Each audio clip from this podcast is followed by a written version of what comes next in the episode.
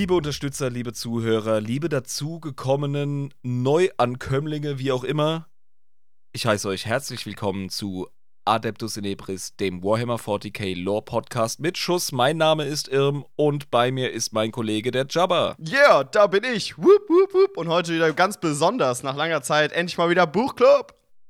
Yeah. Yeah. Richtig. Ja, Neuankömmlinge werden wahrscheinlich nicht den Buchclub hören, aber ähm, Alteingesessene überspringen oft mal Buchclub-Folgen, dann lesen sie das Buch, dann kommen sie zurück. Herzlich willkommen zurück. Herzlich willkommen zurück äh, von Folge 380. Ja? Das war der Buchclub im Sommer 2023. Ich hoffe, euch gefällt Hey. die Folge. Es ist möglich. Wir sind aktuell bei 78, glaube ich. Ja. Ja, klar. Also, Es ist, ja, und ey, ich habe ich hab dem Projekt, also, ja, Teil von mir hat dem Projekt kein Jahr gegeben. Ja, jetzt sind wir im dritten Jahr, dritte Staffel Adeptus Inebris, going strong, boy. ja, also das, das geht richtig ab. Und für sowas braucht man keine Ehe. Das ist organisch, eine Ehe. Irgendwann. Solange mein Bier noch kalt ist an diesem heißen Tag, Ja. mache ich es auf. Ich auch. Und ich feiere unser bisheriges Bestehen. Das muss man hin und wieder mal machen. Yes. Wir sind auch schon seit zwei, fast zwei Jahren dabei. Wie gesagt. Ja, ja, ja. Cheers drauf. Ähm, ich trinke darauf ein sehr gutes, exquisites Bier in einer edlen silber-goldenen Dose. Da steht drauf, gebraut nach dem deutschen Reinheitsgebot. Das ist eins der Biere, das seit dem Start der Inflation fast seinen Preis verdoppelt hat, was für seine Qualität spricht, weil nur qualitativ hochwertige Produkte verdoppeln ihre Preise. ähm, und, hier steht, und hier steht drauf: Original Turmbräu Premium Pilz der Dose. Cheers. Das fucking Turmbräu säufste grad. Mhm.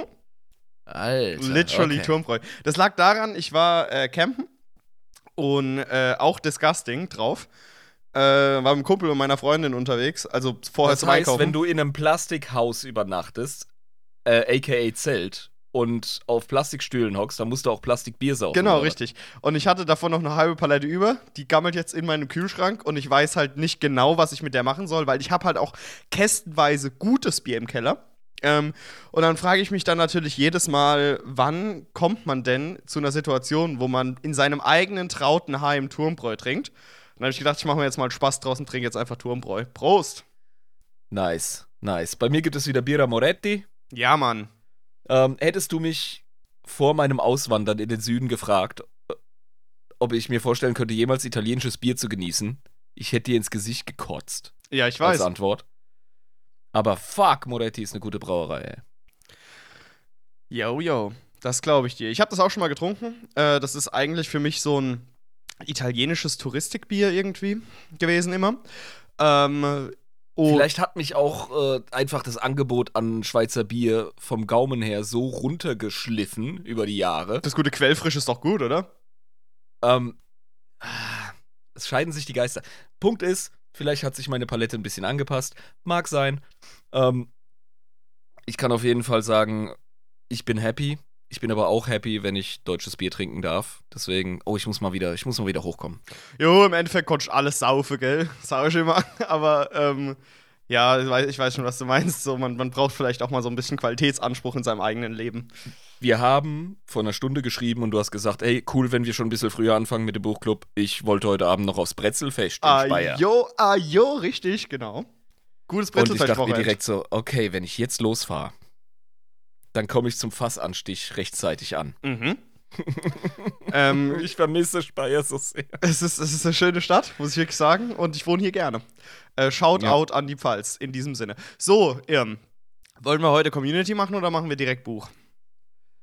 Äh, Community machen wir bei regulären Folgen, Gut. um den Leuten die Plattform zu geben, die sie verdienen. Genau, weil nicht jeder von den neuen Leuten hört eben diese Folge. Und dann macht es ja, Ja. keinen Sinn, wenn die da begrüßt werden. Das wäre ja voll Genau. assi. Trotzdem muss ich mit zwei Magnesiumfackeln in der Hand durch äh, die hohle Gasse rennen und brüllen: geil, geil, geil. Chrisley am Start, inebriantes Adeptus, 30 Flocken Woo! und der, Nem der Nemesis hat auch upgegradet. Geil, geil, geil, geil. Ja, die wissen, es ist, es ist an der Zeit, weißt du, es sind bald Sommerferien oder wir müssen mal. Wir hatten schon lange keinen Urlaub mehr, Mann. Und Ja? deswegen, ne, wir brauchen das Geld. wir brauchen das Geld, genau. Bitte Nee, vielen uns, lieben Dank. bitte. Ihr werdet Ja, nochmal extra Dankeschön. erwähnt. Äh, super Sache. Wir mussten aber jetzt mit den Magnesiumfackeln noch mal kurz durch die Gegend rennen. Das war ganz wichtig. Mhm. Party machen. So. Ähm, ja. Chris Raid. Äh, die Legion des Imperators. Die Ein. Challenge von unseren Kollegen von Warp Dust. Richtig, die Challenge von Warp Dust. Ähm, sie haben ja gesagt, dass ich behauptet hätte, was ja im Nachhinein, ich weiß gar nicht, ob ich das wirklich so gemeint habe. ähm, ich habe ja gesagt, äh, Custodes sind äh, langweilig und sind einfach nur öde Gestalten, die da so ein bisschen in der Nähe vom Thron, Thron rumwarten in ihren Bananenkostümen äh, und sonst wenig äh, leisten. Das hat sich durch den Roman ein wenig bestätigt, aber auch geändert leicht. also, Ich muss ganz ehrlich sagen, ich kam zum selben Ergebnis. Also, mein Custodes-Bild hat sich erweitert, ganz klar. genau. Ähm, es ist aber auch schon geprägt durch Romane wie Ma äh, Master of Mankind. Es ist äh, geprägt durch ähm, ähm, Romane wie. Oh, was war denn der eine? Ähm, das war auch so, ein- so ein äh, Unification Wars Roman, der Mhm. voll gefetzt hat. Ich komme gar nicht mehr drauf. Äh, in denen Custodes immer wieder so angeschnitten werden. Und ja, aber ich glaube, die Jungs hatten schon recht. Die haben gesagt, schaut euch das an, lest euch das durch, hört es euch an, wie auch immer, und dann bekommt ihr ein breiteres Bild.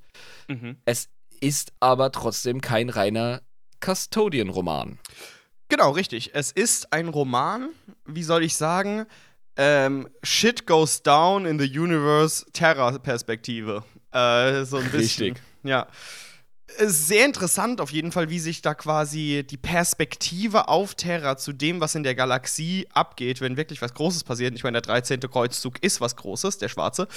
Ähm, Finde ich, find ich interessant, wie die das äh, gemacht haben. Aber fangen wir jetzt mal grundsätzlich an, ihr. Was ist denn so ungefähr das, ähm, wo du sagen würdest, äh, darum geht's im Kern? Du hast es eigentlich schon umschrieben. Und ich finde es auch super, dass der Roman erstmal nicht direkt drauf abgeht. Ähm, man kriegt so einen Hinweis. Wir begleiten grundsätzlich erstmal drei Charaktere. Mhm. Das ist etwas, das hat dir ein bisschen zugesetzt, oder? Ich finde, ähm, wenn ich einen Buchclub mache, dann habe ich es immer gerne, wenn wir so Eisenhorn-Situationen haben, wo du einen Plot hast und dieser Plot ist sehr gerade. Ich meine, Eisenhorn ist ein klassisches Beispiel für, ja. Du hast quasi, vor, vor allem der erste Teil, du hast eine Detektivgeschichte, mehr oder weniger. Du, du deckst immer weitere Plotpoints auf. Es äh, spinnt sich so ein Netz zusammen zu einem großen Finale und dann gibt's Bumm und dann hast du die Story durch. Ähm, das ist bei diesem Buch nicht so, da wir, und das hast du vorhin auch ganz kurz gesagt, bevor wir aufgenommen haben, eigentlich in dem Sinne drei Bücher lesen. Es sind drei Bücher in einem und sie werden am Ende verknüpft. Genau, aber sehr spät erst. Ganz, Ja. ganz interessant. Also, das war auch einer, der ist gar kein Schlüsselmoment in dem Buch, aber wo ich gedacht habe: so, ah, als man sich kurz vorm Ende befand und die Alea das erste Mal Tyron überhaupt sieht, ja, und sagt, oh, was ist das denn für ein alter, fetter Mann?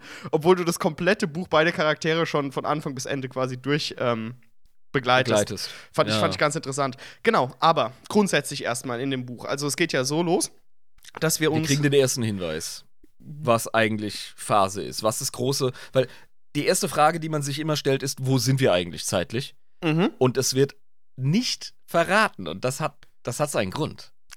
Ja, weil wir sind ja beim Hohen Senat am Anfang, beziehungsweise nicht direkt beim Hohen Senat, wir sind bei Also dem Dunstkreis des Hohen Senats, sag ich mal.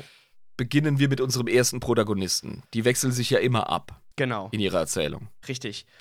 Wir haben Tyron.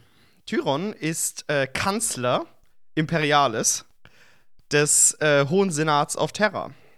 Was bedeutet das?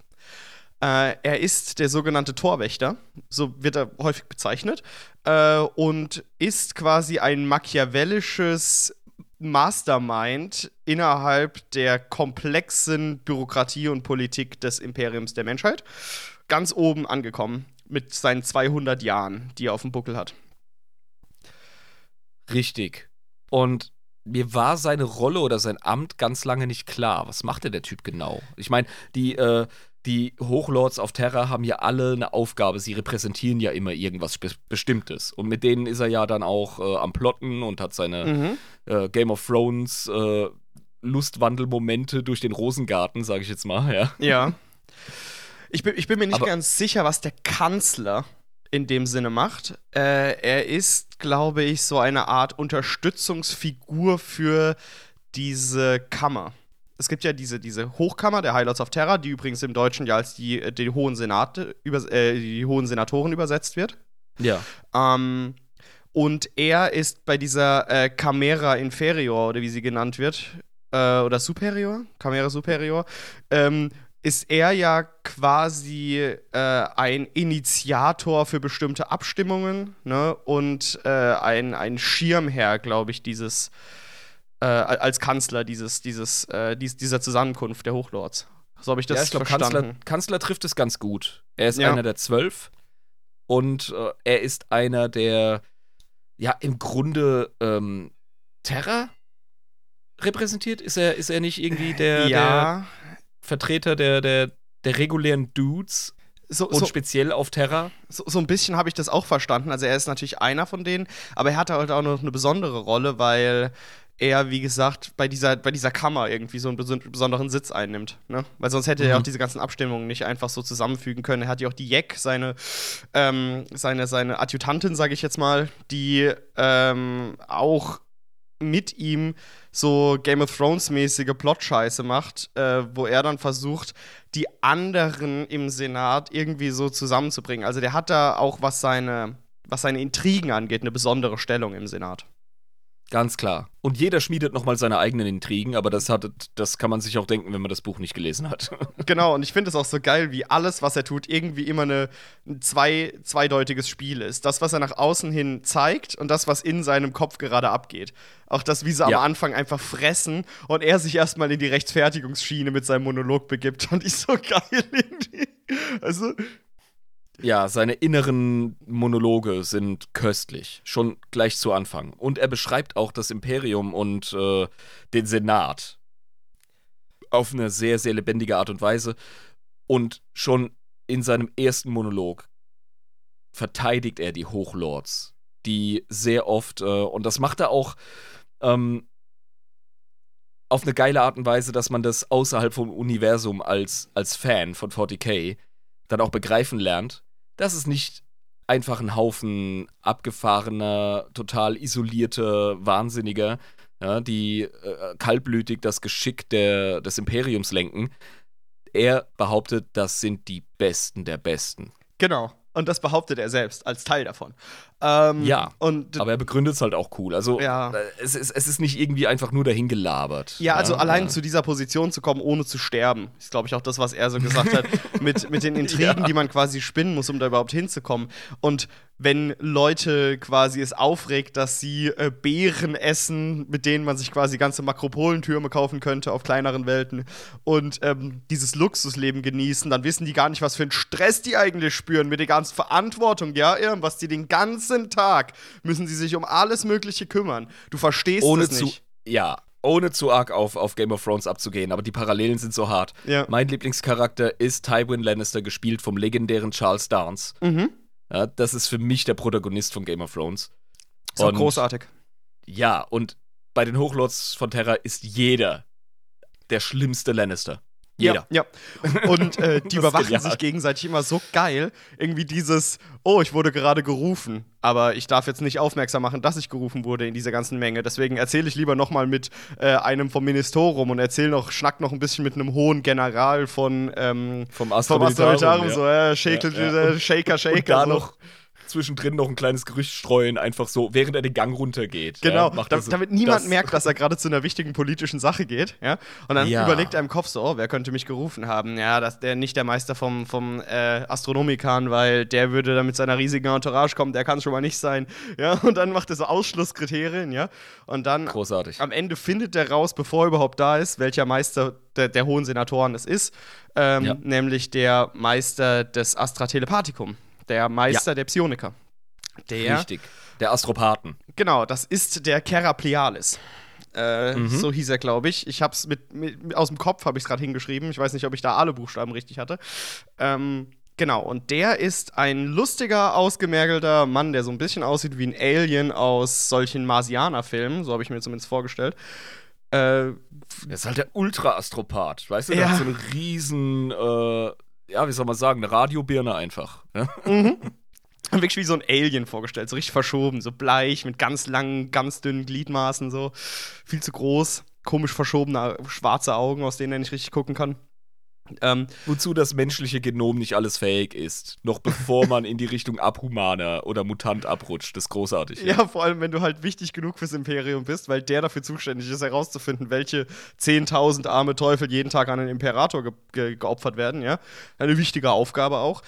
Ähm, dass äh, die quasi geduldet werden, wenn sie wichtig genug sind. Das haben wir auch bei den Navigatoren gelernt. Ist das nicht, ist das nicht äh, der Meister des äh, Astronomikern? Ich weiß es nicht, ob es der Meister des Astronomikern oder der Doch. ist. Ehrlich? Der ich glaube schon. Also, ach, Meister Deibel. Ähm, ich weiß auch nicht, wer für was zuständig ist, aber die sind ähnlich. Es wird immer zwischendurch geworfen, ähm, werden die 1000 für den Imperator, Shoutout an den gleichnamigen Podcast, mhm. ähm, werden die denn jetzt äh, dafür geopfert, dass der Imperator überhaupt noch, äh, äh, dass der noch am Start ist in seinem begrenzten Maße oder ist es nur fürs Astronomikern oder ist es beides? Ist der Imperator des Astronomikern? Es ist nochmal gesondert. Wir machen da nochmal eine Folge drüber. Mhm. Ähm, es ist auf jeden Fall verschwurbelt. Aber von dem kriegt er auf jeden Fall eine maßgebliche Botschaft und die bringt den Plot zum Rennen. Genau. Dieser äh, Typ sagt: Hilfe, Hilfe, die Albträume haben aufgehört. So, ja, ist doch gut, wenn die Albträume aufgehört haben. Nein, nein, das ist überhaupt nicht gar nicht gut. Nicht in 40k, Alter. das ist überhaupt gar nicht gut, weil wir haben überhaupt gar keine äh, Signale mehr zu Cadia. Und dann so, ah, Katie, habe ich mir schon gedacht, als ich dich äh, drei Tage vorher bereits ausspähen gelassen habe, was man ja auch rausfindet, ne? Dass er die ganzen Spähberichte erstmal einholt, bevor er sich mit dem trifft. Jeder hat seine Spione bei jedem anderen und jeder ja. ist mehr oder weniger im Bild. Das ist ganz wichtig. Genau, und dann ja. so, ja, es geht wahrscheinlich äh, um Kadia. Und dann so, ja, natürlich, das wusste ich doch schon, ja? Ähm, ja. Also schon ganz klar, um was es ging, ja. Und der andere ist auch von seinen unberührbaren, unsichtbaren geschützt, ja. Und die Situation ist immer angespannt, weil er so ein, so ein Abschirmungsschild um ihn rum gemacht hat. So, die, die trauen sich untereinander so gar nicht irgendwie. Die haben zwar ihre Ahnung, für was der andere politisch steht. Und die haben auch so leicht Verbündete, stelle ich mir das so zumindest vor. Aber selbst immer wechselhafte, ja, wechselhafte Zweckbündnisse würde ich das nennen, ja. Genau. Bloß, also es hat nichts mit Freundschaft zu tun oder Gaffertrauen. also. Um Himmels Willen, nein. Willkommen auf Terra, Ladies and Gentlemen. ja. genau, also wie gesagt, alle haben ihre Scharfschützen dabei und unsichtbare Psioniker und was weiß ich.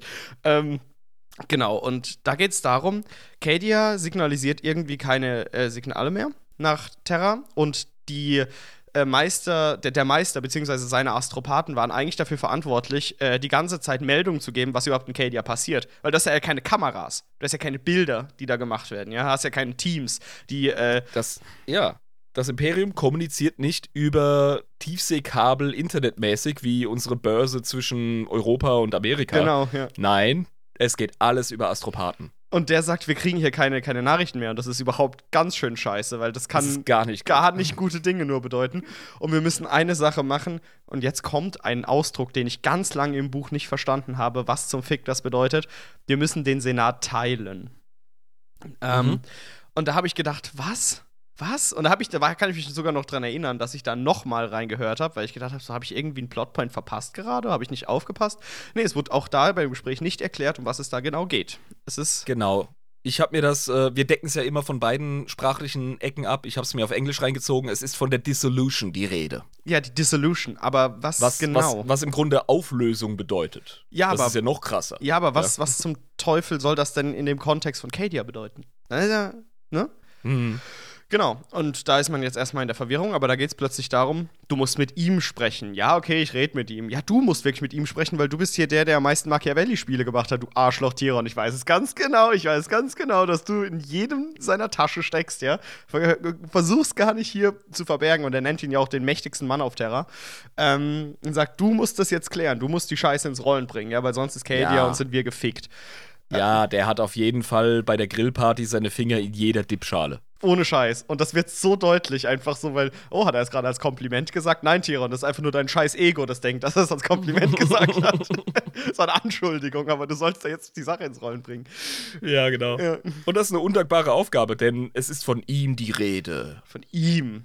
Und dann geht, ja. Und dann geht's so, okay, ähm, dann gehe ich mal dahin. Und was ist da? Und du als Leser so, wer ist er? Um wen handelt es sich? Fuck. Ja, und dann haben wir plötzlich einen anderen Charakter, der kommt. Valerian. Ähm, Valerian. Valerian, der großartige äh, Custodes, Schildwächter. Äh, mhm. Der ist, wie soll ich sagen, im Deutschen sehr pathetisch ähm, synchronisiert. Mhm. Der okay. hat ungefähr so eine Stimme. Und immer wenn er spricht, dann ist das so getragen von Relevanz und Wichtigkeit. Ah, interessant. ja. Im Englischen kam er, kam er eher so ähm, Lord-mäßig gesetzt drüber. Ah ja. Tatsächlich. Okay, ja. interessant, ja. Da ist er, beim anderen ist er eher so, ne, dieses, diese Stimme, die du doch bestimmt kennst, die damals auch in den 80ern bei den Superhelden immer ganz oft eingesetzt wurde.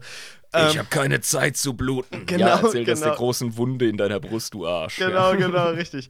ähm, und der erzählt erstmal, warum denken alle, wir sind Krieger und warum denken alle, wir sind nur dazu da, um zu töten. Wir sind doch eigentlich voll die krass supergelehrten Hyperkünstler und wir sind voll die Guten. Und da sind wir an dem ersten Punkt, der für uns Custodes nochmal tiefer darstellt. Und ich glaube, das war auch gemeint, als man uns die Challenge gegeben hat, das Buch zu lesen.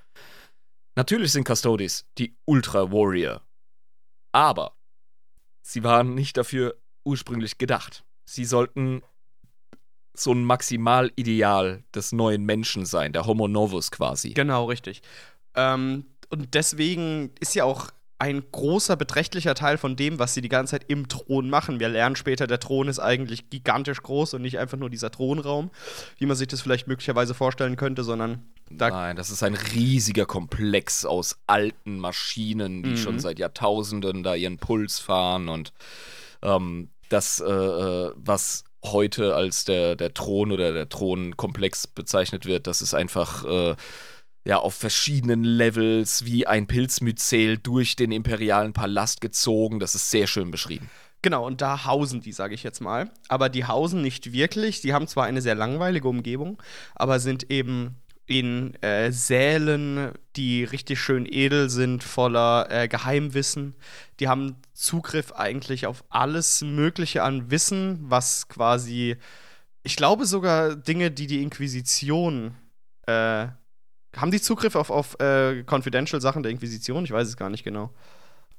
Zum gewissen Grad. Sie haben Sicher. sehr, sehr viele Befugnisse, sage ich jetzt mal. Und ja. das Ding ist, die lassen das nicht einfach nur in den Regalen verstauben. Die lesen das wirklich auch. Und nicht nur lesen, die äh, verinnerlichen das, die interpretieren das. Sie diskutieren darüber, sage ich mal. Sie betreiben sie aktiv Philosophie. Ja, ja, genau, sie sind Philosophen. Danke, Jabba. Exakt der Punkt. Sie sind Künstler, sie sind Philosophen, sie sind große Denker. Ähm, sie sollen wirklich das sein, was ähm, die Menschheit ausmacht, unabhängig von dem Zeitalter, in dem die Menschheit sich gerade befindet. Und da sind wir beim Punkt. Natürlich wird von Custodes äh, im aktuellen Setting erwartet, dass sie äh, die ultimativen Hardcore-Krieger sind. Muss mhm. auch sein, wenn du Bodyguards des Imperators äh, darstellst. Ist doch vollkommen klar. Ja, und jeder weiß auch, dass sie das auch zwischendurch mal machen. Wenn irgendjemand eintrinkt, ja, der lebt und nicht lange. Und dass sie das können. Und zwar besser als die meisten. Und ja, dennoch wie gesagt, nicht auf die Rolle reduziert. Sie können sie aber einnehmen und das müssen sie in diesen dunklen Zeiten immer mehr, aber davon handelt ja auch der Plot. Äh, genau. Und die haben lustigerweise auch immer ihre schwarzen Roben an. Äh, als Schandmal dafür, dass sie damals versagt haben, Irm. Sie haben versagt. Ja, ja, die, ja, die haben einen riesen Schuldkomplex durch äh, die, das letzte Kapitel des Bruderkrieges.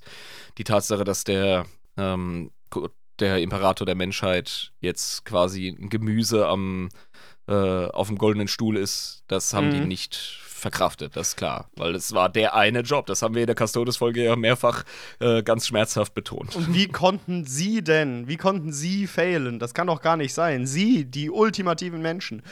Ähm, genau, das lastet auf ihnen schwer und die müssen die ganze Zeit Buße tun und ähm, manche von den Custodes philosophieren so viel rum, dass sie sich sogar zu fast ketzerischen Aussagen treiben lassen, ja, wenn es darum geht. Die sagen, Aber sie stehen über dem aktuellen Imperium, über dem Aberglauben, über dem ganzen anderen Genau, Shit. richtig. Das, das was genau. wir gerne Astartes zusprechen, weil, oh, klar, die erinnern sich an Zeiten aus dem äh, großen Bruderkrieg. Nein, selbst die Astartes-Orden heutzutage sind noch, sind ganz stark geprägt von diesen Entwicklungen und von dem düsteren Setting, mhm. sind hyperreligiös geworden, mehr, manche mehr, manche weniger, ja. Ähm, klar, Gilliman ist auch so ein Thema. Ne? Ultramarines sind dann nicht mehr so krass, sind nicht so krass wie äh, jetzt meinetwegen die fucking Black Templars. Die unterscheiden sich auch von ihren großen Brüdern von äh, Rogel Dawns Imperial Fists. Aber es ist nicht mehr wie früher. Die Custodes hingegen, die sind so eine Art Zeitkapsel. Mhm, genau, weil die auch damals gelebt haben zu der Zeit, ne? Ja. Ähm, und die das eben auch mitbekommen haben, weil sie halt die super huper duper Menschen sind und sie tragen eben auch die Lehre des Imperators, sage ich jetzt mal so ähnlich wie Gilliman auch, äh, noch in die Präsenz rein. Bloß die Ja, aber die Custodes halt waren nicht. noch, die waren noch vor den Primarchen. Das ist so, äh, also ja, ja, ja. Und, und es wird ja auch sehr stark ähm, von äh, ihm, also von unserem äh, Custodes-Protagonisten, sehr stark ausgedrückt, die Botschaften, die Lehren des Imperators zu interpretieren, ist auch für die Golden Boys eine fucking Aufgabe Mhm. und teilweise auch Historierei. Also das ist Geschichtsschreibung und Deutung. Genau, und sie sehen zwar den Imperator als den Allwissenden, aber ich weiß nicht, ob sie ihm eine göttliche Funktion zuschreiben im eigentlichen Sinne, ähm, sondern einfach sagen, dass er mit seinem Lex Imperialis und mit seiner äh, Weisheit, sage ich mal, die sie dann zu interpretieren haben und ähm, ja, also philosophisch aufzuarbeiten haben, nenne ich das jetzt mal, äh, dass er trotzdem der Wegweiser sein sollte, wie das Imperium der Menschheit laufen soll. Weil so viel ungesagt blieb. Ja, das sagt genau. er ja selber. Ja. Ne, Der Imperator hat ganz viel gar nicht mehr vermittelnd, äh, gar nicht mehr vermittelt, äh, weil die Ereignisse sich überschlagen haben und deswegen müssen sie die Lücken füllen, aber sind auch vorsichtig, die Lücken nicht falsch zu füllen. Und das ist halt ein riesen Hackmack. Also auch Custodes sind geplagt von dem aktuellen Setting. Mhm, genau. Ähm, also, wir sind jetzt hier bei unserem Valerian und plötzlich kommt äh, jemand auf ihn zu und sagt: Hey, wir äh, haben hier einen älteren, fetten Mann in einem Kleid, der mit dir reden will. Er so, what the fuck. Ähm, es trottet also unser guter Freund Tiron auf ihn zu, ne? Bam. Der gute Tiron. Dann sieht man mal eine Erklärung von außen, nicht in der Eigensicht, wie sich Tiron selbst sieht, obwohl er sehr, sehr kritisch mit sich selbst ist. Ähm, Er ist ein weiser Mann, müssen wir ihm wirklich zurechthalten. Also, Genau, er ist, er ist, er ist jetzt kein, kein selbstverliebter Idiot, das nicht. Äh, er interpretiert sich vielleicht manchmal ein bisschen falsch, ein bisschen anders, als andere es tun würden, aber er ist, er ist schon gesetzt, also ein älterer, äh, reflektierter Mann. Sagen wir mal so. Und für jemanden, der seinen Arsch nie von Terra wegbewegt hat, Mhm. ist er wirklich verdammt weltgewandt. Oder ich sage mal galaxiebewandt. Galaxiebewandt, genau. Trottet dann halt einfach auf, auf ähm, Valerian zu und Valerian denkt sich direkt, wie könnte ich ihn umbringen? Ähm, und denkt sich, was, was zum Teufel ist das für ein seltsamer Wurm? Damals habe ich alle Menschen gehasst, aber mittlerweile bin ich voll cool mit denen, aber irgendwie da kommt es mir trotzdem noch ein bisschen seltsam vor, für was wir Kommst du fast wieder hoch, ja. ja, für, für was wir hier eigentlich äh, kämpfen. Äh, genau, und dieser, da merkt man direkt im Verhalten gegenüber Valerian, dass Tyrion ein berechnendes Genie ist. Ja? Weil er eben nicht diese, oh, ich habe keine Angst vor dir Schiene zieht, sondern genau das Level abschätzen kann, wie viel Angst er genau vor ihm haben darf. ja, damit er. Ja, und auch überhaupt gar nicht die Arroganz hat, zu versuchen, seine Angst zu verstecken. Genau, richtig. Also er Ja, weiß das. Aber es, ja, aber es trotzdem hinkriegt, klar zu reden und seinen Auftrag durchzuziehen.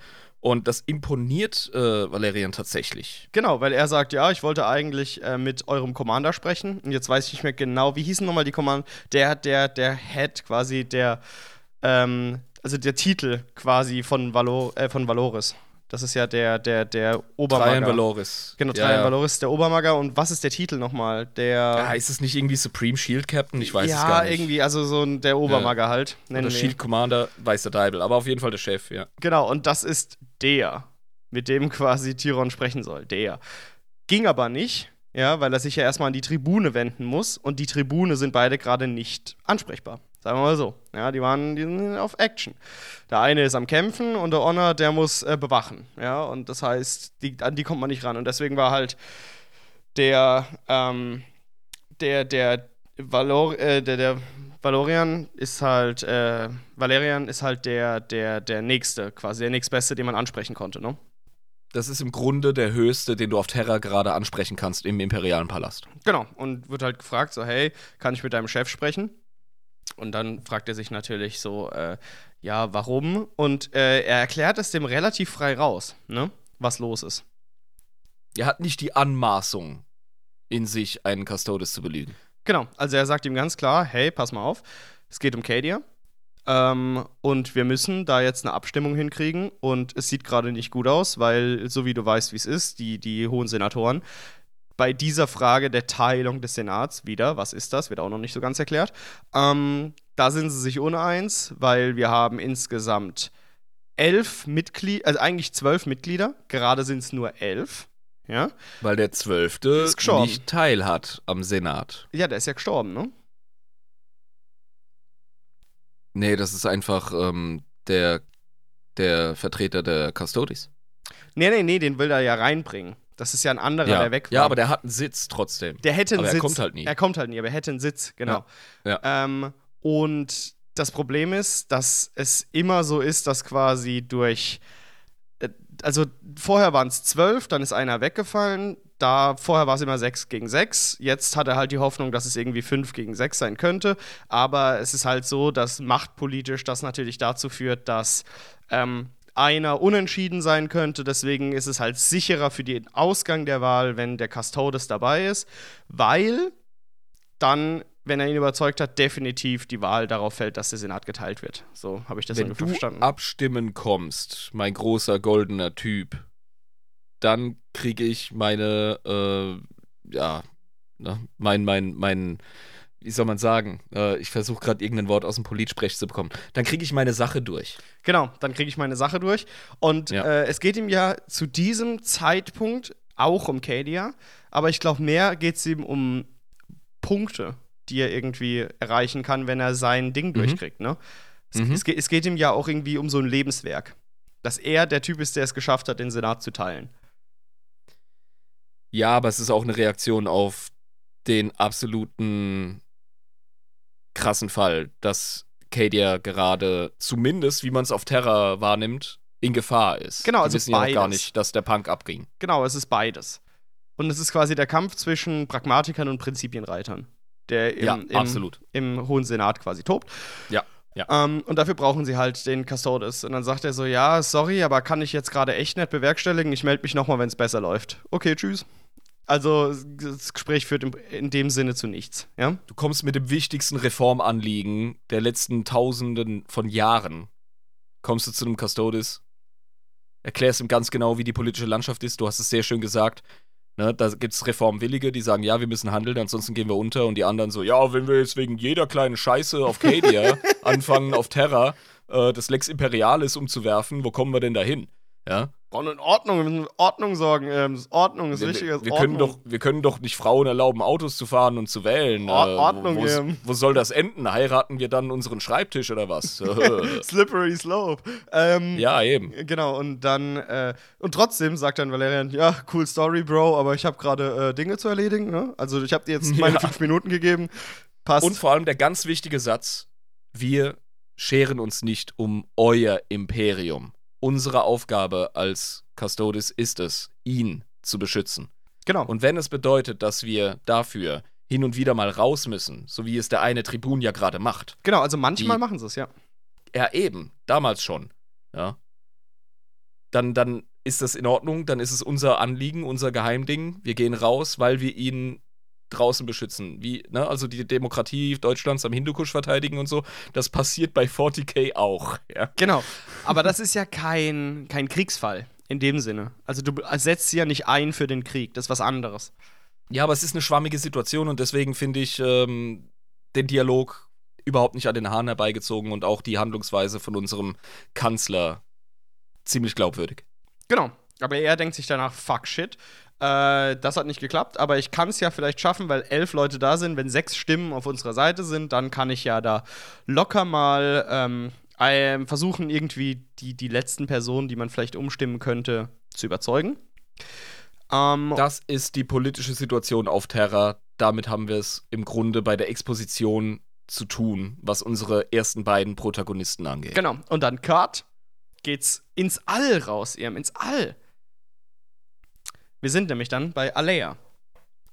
Und oh meine Götters, was eine geile Tante, ey. Alea ist ist wirklich, wirklich krass. Sie ist nämlich eine von äh, der Sorte, die wir bereits im Podcast erwähnt haben, eine eigene Folge gewidmet haben, eine Schwester der Stille. Moin Lieber. Und ja, und sie, sie ist mit keinem Namen, der ihre Art beschreibt, zufrieden. Finde ich cool, weil nachdem wir die Podcast-Folge über die Sisters of Silence gemacht haben, kamen zig Vorschläge, wie sie eigentlich heißen, aus unserer Community. Mhm. Und alle waren richtig. Weißt du? Aber alle sind irgendwie für die Sisters selbst scheiße. Ja. und die ist angefressen wie Sau, weil die Sisters wurden vergessen vom Imperium. Ähm, das ist ein ganz wichtiger Plotpoint auch bei ihr. Ne? Sie fühlt sich ein bisschen ja. vom Imperium vergessen und vernachlässigt. Warum? Weil das Imperium sie tatsächlich ohne großen Grund vergessen und vernachlässigt haben. Nicht, weil das eine aktive Kalkül war von irgendwelchen Hochlords oder irgendwie das Astra Militarum da sein, seine Finger im Spiel hätte oder irgendjemand anderes, sondern einfach wegen dem bürokratischen Wuscht, wie ich das so nenne, ähm, mhm. sind die einfach ohne großen Grund in Vergessenheit geraten. Die sind in Stille gegangen. Sind in Stille gegangen worden. Ja, also wurden zumindest nicht aktiv gerettet, unterstützt und äh, ja. wie gesagt, äh, es lohnt sich, die Folge über die Schwester der Stille auf unserem Podcast nochmal zu hören vor dieser Buchbesprechung. Da gehen wir ins Detail, was die Geschichte angeht. Und die wird äh, da natürlich in der Person von Alea sehr gut beschrieben. Die hat da einen richtigen Zorn im Ranzen. Sie ist eine wütende, stille Kriegertante. Genau, die immer die ganze Zeit in Zeichensprache spricht ähm, und spionisch selbstverständlich äh, nicht angreifbar ist. Na, wir haben darüber gesprochen. Es sind, ähm, wie soll ich sagen, es sind Pariahs, oder? Absolut, ja. Genau. So nennt man das, genau richtig. Es sind Pariahs und äh, dementsprechend sind sie natürlich äh, psionisch von nichts angreifbar. Und sie befindet sich mit ihrem riesigen Flammenwerfer auf einer Mission. Nämlich äh, geht es darum, einen Kultistenring, sage ich jetzt mal, auszulöschen. Und sie wurde von ihrer Chefin dahin beordert, um da mal Bambule zu machen. Richtig. Ja, äh, Genau das, was übrigens Schwester der Stille machen. Die werden nicht in großen Armeen, sondern in Einsatztrupps im Regelfall ja. losgeschickt, um gezielt dem Erzfeind zu begegnen. Seines Kultisten, Dämonen oder sonst irgendwas. Genau, und ähm, sie geht da quasi durch so Gänge eines Hangars ähm, killt ein paar Kultisten, alles sehr cool beschrieben, wie sie da mit ihrem Flammenwerfer ähm, die alle wegröstet und die Schreie der Gegner quasi zu ihr drängen und sie das richtig genießt. Ähm, sich da durch die, durch die Kultisten zu, zu äh, prügeln und trifft dann auf eine beleibte, ähm, wie soll ich sagen, Kultistin in einer Wartungsuniform, die irgendwie Chefin spielt von dem Sauhaufen. Ja, so ein bisschen die, die Kultführerin, ja, die Oberpriesterin genau. von diesen Heretikern, ja. Genau, die dumm wie sie war, noch gedacht hat, das handelt sich jetzt hierbei um eine Befragung, aber nein, das ist, äh, wird gern geröstet. äh, ja, die hält voll den Monolog vor der, ja. vor der stillen Schwester. Ja. ja. Und, und glaubt, sie wird jetzt irgendwie äh, gefoltert und, und, und, interviewt und bla und überhaupt. Ich werde dir gar nichts verraten. Und, und Alea so, als wollte ich dich ausfragen. Ich bin hier, um dich zu killen, Bitch. Ja, bringt sie einfach direkt so um äh, und findet dann einen wichtigen Gegenstand. Ähm, dieser Gegenstand ist eine Karte des, ähm, der, der, des, des Warps. Ja, eine Karte des Immateriums, was genau. schräg ist, weil ja. das Immaterium zu kartografieren ja, ist bedingt möglich. Wir hatten auch schon die Diskussionen in der Community auf Discord, aber ähm, unterliegt trotzdem, obwohl es eine Spiegeldimension ist, trotzdem heftigem Wandel. Genau. Ähm, bevor wir aber jetzt, weil das waren jetzt die wichtigen Charaktere und die wichtigen Anfangsplotpoints, aber bevor wir jetzt die komplette Story ja. einfach so runterrattern, ja, sollten wir vielleicht ein paar Sprünge machen, ja, vielleicht äh, generell über unsere Eindrücke von verschiedenen Szenen sprechen und dann können wir ja noch mal irgendwie so ein gesamtheitliches Ding aufmachen, weil dann passieren ja, genau. jetzt quasi quasi die einzelnen Stories dann über das Buch. Es genau. ist ein 10 Stunden Hörbuch für mich gewesen und da können wir jetzt natürlich nicht alles durchgehen. Genau. Aber natürlich so die Ankerpunkte, die für den Plot notwendig sind, ganz klar. Genau, also was ich ganz interessant fand, war, wie der Thron beschrieben ist, als Valerian dahin geht, weil von ihm geträumt wurde. Ne? Es wird von ihm geträumt, das heißt, er hat bestimmt eine super wichtige Aufgabe und ähm, der Punkt war, herauszufinden, ob er einer von den 500 werden soll, die direkt in der Nähe des, Imper äh, des Imperators bei ihm direkt Wache halten, diese Elite-Truppe. Ne? Was interessant ist, denn für gewöhnlich träumen Custodes nicht. Genau, und das bedeutet, das muss irgendeine wichtige Vision gewesen sein. Und der Genau. Träumende, äh, einer der Tribune, hat äh, interpretiert, dass äh, Valerian dementsprechend wahrscheinlich Teil von seiner Supertruppe sein soll äh, und direkt ganz in der Nähe des Imperators quasi für se seine Sicherheit ähm, sorgen soll, was eine super hohe und super ehrenvolle Position bei den Custodes ist. Ne? Richtig. Genau. Äh, er schafft es bloß nicht, zum Imperator zu kommen, weil er Erektionsschwierigkeiten hat im letzten Moment. Ähm, ist, ne, er will performen und, und kriegt es nicht hin. Ähm, genau, weil es wird so schön beschrieben, wie unfassbar unangenehm das sein muss, zum Imperator zu laufen. Und da habe ich mich gefragt, was zum Teufel ist das? Ist das Psionik? Was sind das Schilde? Dieses, dass man da gar nicht hinkommt? Wie interpretierst du das? Diese Szene? Wie er dieses Tor aufmacht und muss eigentlich nur noch den letzten Säulengang lang und kommt da einfach nicht rein. Er weiß, er ist nicht so weit. Denkst du, das ist psychisch oder denkst du, das ist wirklich was Externes? Ich glaube, das ist philosophisch, ich glaube, es ist psionisch und ich glaube, es ist psychologisch. Alles ich glaube, das ist alles. Ja, definitiv. Und Custodes sind sehr, sehr überlegte, sehr ähm, ritus- und traditionsbewusste Wesen. Ah ja, interessant. Ähm, das, das fand ich nämlich auch interessant, weil irgendwie das ja zu dem Punkt kommt, wo Valerian über seine Zukunft äh, zweifelt. Ne? Also er weil kommt er nicht rein. 100% bereit ist, diesen Schritt zu gehen, diese Aufgabe anzunehmen. Er kriegt ja auch äh, Einflüsse von einem Kollegen, der ihm sagt, Alter, ich sehe dich draußen im Feld. Mhm. Genau, wir müssen jetzt mal wieder loslegen hier. Kann ja gar nicht sein, dass du da dich jetzt da einkerkerst. Und dann wurde es richtig so, oh mein Gott, hätte das irgendjemand anderes gesagt, wäre das der größte Affront gewesen. Aber, ne, Ja. war halt der Bruder, der gesagt hat, so, komm, Alter, was willst du denn direkt äh, an der Seite von, von unserem Daddy? Komm doch einfach mal mit. Ne? Er braucht dich da draußen. Er braucht dich da draußen, genau. Ja. Also nicht frevelhaft, sondern wirklich, der Imperator braucht dich nicht an seiner Seite, sondern draußen im Felde. Ähm, Ja. Und man merkt auch die ganze Zeit, Valerian ist ein verdammt guter Kämpfer. Ja?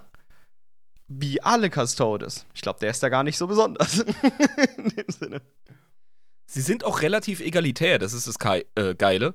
Ähm, die haben zwar natürlich so ihre äh, Logen, sag ich jetzt mal, ja, und, und ihre kleinen Abschnitte und ihre Bruderschaften und so. Die sind sehr gut darin, unabhängig voneinander zu arbeiten. Das kommt raus. Die sind ganz anders äh, strukturiert als Space Marine Orden oder die damaligen Legionen. Die sind einfach was anderes. Und deswegen muss er selber die Entscheidung treffen, Mhm. welchem Ruf er folgt. Genau. Ähm, das, das, ist, äh, das ist super interessant, irgendwie. Weil. Na, und da sind wir beim Thema Custodes sind doch nicht so langweilig. Ja, aber wenn man, am, wenn man sich jetzt mal das Ende von der Story so ein bisschen vor Augen hält, er hat es ja dann geschafft, sein Ergebnis für sich zu bekommen, indem er sich eben abseits des regulären Wegs befunden hat dann. Ne? Mhm. Also er ist ja extra diesen unangenehmen Weg außer, außerhalb seiner Komfortzone, hat er gewählt, sage ich jetzt mal, ähm, um wirklich zu seinem Seelenheil zu kommen, auch wenn es den Tod bedeuten würde. Es ist ganz interessant. Das, das kommt da Ja. schon ganz früh da in seiner Story so raus, dass er quasi stecken bleibt. Als eins der höchsten menschlichen Wesen, was ich mir vorstellen kann, ist er wie so ein, wie so ein Typ, der in seinem 40-Stunden-Job hängen bleibt und nicht weiß, was er mit seiner Zukunft machen soll. Ja, Äh. genau. Der kriegt so, so ein bisschen die existenzielle Büroangst. Genau, ja, kann ich Und denkt sich, fuck, ich, ich, ich sollte vielleicht doch in den Außendienst. Ja, ich kann nicht die ganze Zeit hier bei meinen Büchern sein und rumphilosophieren. Und das ist auch so eine, so eine, so eine Frage, die er sich dann so stellt. Ich habe niemals darüber nachgedacht, dass das mich ankotzen könnte, Mann. Was kann Geileres sein, als die größten Geheimnisse der Menschheit zu lüften? Ja, und dann kriegt er plötzlich so dieses Scheiße, Mann. Habe ich überhaupt noch Bock auf meinen Job? Ähm, ganz interessant. Äh, auch Die Entscheidung wird ihm allerdings im Laufe des Plots abgenommen. Auch auf die Gefahr hin, dass ich jetzt zu weit vorgreife. Nee, aber das ist, das stimmt, ja, ja, das wird, das wird ihm abgenommen. Ähm, wenn wir nochmal zu Alea gehen, Mhm. die geht ja, wie gesagt, äh, wollte Bericht erstatten, ja, sagt dann so, hey, ich habe hier was Wichtiges gefunden und ihr Heimatplanet wurde überrannt. Lol. Lemau. Lol. Obwohl auf diesem Planeten nichts Wichtiges ist, außer diese Loge, sage ich jetzt mal, der Schwestern der Stille. Ja. Platt gemacht von der Black Legion. Ähm, geht da runter, trifft noch einen, vermöbelt den ultra krass mit ihrem Zorn. Zorn. Da merkt man auch, Schwestern der Stille, Hardcore, können einfach Chaos Space Marines im 1 gegen 1 zerficken. Ähm, das muss man mal können. Können. Müssen nicht immer, können. Ja, Können. weil, weil Chaos Space Marines sind nicht nur ähm, wegen ihrer Astartes-Kiste so krass, sondern weil sie halt auch einfach auf, äh, auf Warp-Drogen sind. Genau, richtig. Aber sie hat's geschafft. Ja? Und war mega sauer und denkt sich, fuck, was kann ich jetzt tun? Was Das ist genau mein Punkt. Sie schafft es, weil die vom Warp gestärkt sind und das interessiert eine Schwester weniger. ja, genau. Richtig, weil äh, sie halt äh, alle psionischen Sachen abblocken kann. Also das interessiert sie Genau, halt und wenn du vom Warp oder psionisch gestärkt bist, dann bist du automatisch von der Schwester durch ihre Präsenz geschwächt. Und das, das, das ähm, gleicht so ein bisschen das Playing Field aus. Deswegen. Was ja auch der Grund ist, warum eigentlich Custodes mit den Schwestern der Stelle zusammenkämpfen müssen. Ne? Weil, Sollten, ja. Mhm. weil Custodes körperlich unfassbar stark sind. Äh, und alle psionischen Sachen, die ihnen theoretisch gefährlich werden könnten, können ja dann durch die äh, Schwestern der Stille, die mit ihnen kämpfen, ausgeschalten werden. Das ist wie so ein Buff oder so ein Debuff, den die auf den Gegner machen, der quasi für die Custodes extra vorbereitet. Ne? Ja, die gehören zusammen. Und das, das äh, kommt in dem Roman zu tragen. Genau. Gut, aber jetzt denkt die sich natürlich, wo muss ich hin? Wo gehe ich jetzt hin? Mein, mein Heimatort ist im Arsch. Äh, meine ganzen anderen Schwestern sind tot. Niemand hat überlebt. Ich muss nach Terra. Ne? Ja, sie hat den Hinweis, dass die Black Legion was äh, Großes plant. Genau, sie hat den Hinweis bekommen, weil sie da so eine, so eine Aufnahme bekommen hat, eben nachdem sie dieses Holo-Ding gefunden hat, wo eben die Karte des, des Immateriums ist, hat sie eine Aufnahme gesehen von einem Black Legion Chaos Space Marine, der quasi den Namen ihrer Heimatwelt genannt hat. Da ist sie ganz schnell hin und dann ist diese Welt in den Arsch gegangen. Ähm, und sie hat, wie gesagt, wird dann quasi von denen, als sie dann weiterfliegt, gejagt. Ja. Ähm, sie heißt, sie macht sich dann auf den Weg, ähm, genau, Richtung Terra. Und das ist übrigens super beschrieben, da müssen wir kurz drüber reden. Die, ähm, das Schiff, auf dem sie da unterwegs ist, die muss sich ja da mit einer neuen Crew mehr oder weniger ähm, ja, Mhm. zurechtfinden Mhm. und übernimmt den Laden auch mehr oder weniger. Und das ist unglaublich, wie die einfach immer wieder durch den Warp springen müssen, aber auch dann durch Chaos-Inkursionen auf dem Schiff ähm, aufgehalten werden, immer hart fighten müssen. Die Sterblichen geraten an ihre Grenzen und sie macht immer wieder Dämonen platt auf dem Schiff. Mhm. Und die sind alle voll am Rudern. Es ist so ein bisschen wie das Boot. Genau, Ja, aber nur- warum ist nur das? Aber warum ist denn das Boot? Das kommt nämlich vom Cicatrix Maledictum, lieber Erm, ja? Exakt. Und warum entsteht überhaupt das Cicatrix Maledictum? Ja, da kommen wir Weil- jetzt drauf, ja? in dem Buch werden wir langsam darauf hingewiesen, immer mehr. Und ich finde das richtig gut geschrieben. Es ist sehr gut gemacht, wie sich von allen Seiten, von allen Protagonisten, wie sie es unterschiedlich erleben, der Verdacht verhärtet, Kadia ist gefallen. Es erhärtet sich der Verdacht, aber sie kriegen es noch gar nicht so richtig mit. Weil, Nein, äh, aber auf jeden Fall ist, ist was im Arsch, weil das Astronomikon ist auch am Flackern und am Erlischen. Genau, so langsam aber erst. Und plötzlich gehen Chaos-Inkursionen auf den Straßen Terras los. Und du liest Ja. das, beziehungsweise hörst du das, denkst dir so, ah, diese riesigen Demonstrationen da vor dem großen Palast. Und dass man hört, die Abites sind überfordert, sie müssen das Astra Militarum reinschicken, sie müssen die planetaren Verteidigungskräfte reinschicken. Ähm, Äh, Astartes, die fucking Astartes. Äh, Imperial, die Imperial Fists Genau, sind ja die kommen auf raus. Terra mehr oder weniger ne, das Mhm. HQ. Richtig, genau. Und äh, sie merken, okay, alles in Terra, und Terra ist ja eine, wie soll ich sagen, hochurbanisierte Welt, äh, alles außerhalb dieses Palastdistrikts, wie ich jetzt mal nenne, ja, den Kern von Terra, das Machtzentrum. Und der imperiale Palast ist selber eine Art Kontinent. Genau, richtig, ist Also, gigantisch. ja. Also, ich meine, das ist ja quasi äh, Ostasien, ne? wenn man es anguckt, so Himalaya-mäßig, äh, Indien runter, so diese, dieser Bereich. Himalaya heißt es so schön, Genau. statt äh, Himalaya. Ja. Genau, aber das ist ja da, wo quasi der Palast steht. Das ist so dieses, Mhm. bloß halt Kontinent groß. Also ich stelle mir das dann so vor, dass es quasi so erweitert wurde, dass runter nach Indien, Indonesien, hoch nach China, so dieser ganze Du erkennst, du erkennst nichts mehr von der alten Genau. Demografie der Erde. Terra ist Genau. was ganz anderes jetzt. Bereich. Genau, ja. richtig, bloß wenn man es geografisch einordnen sollte, da ist es so ungefähr da.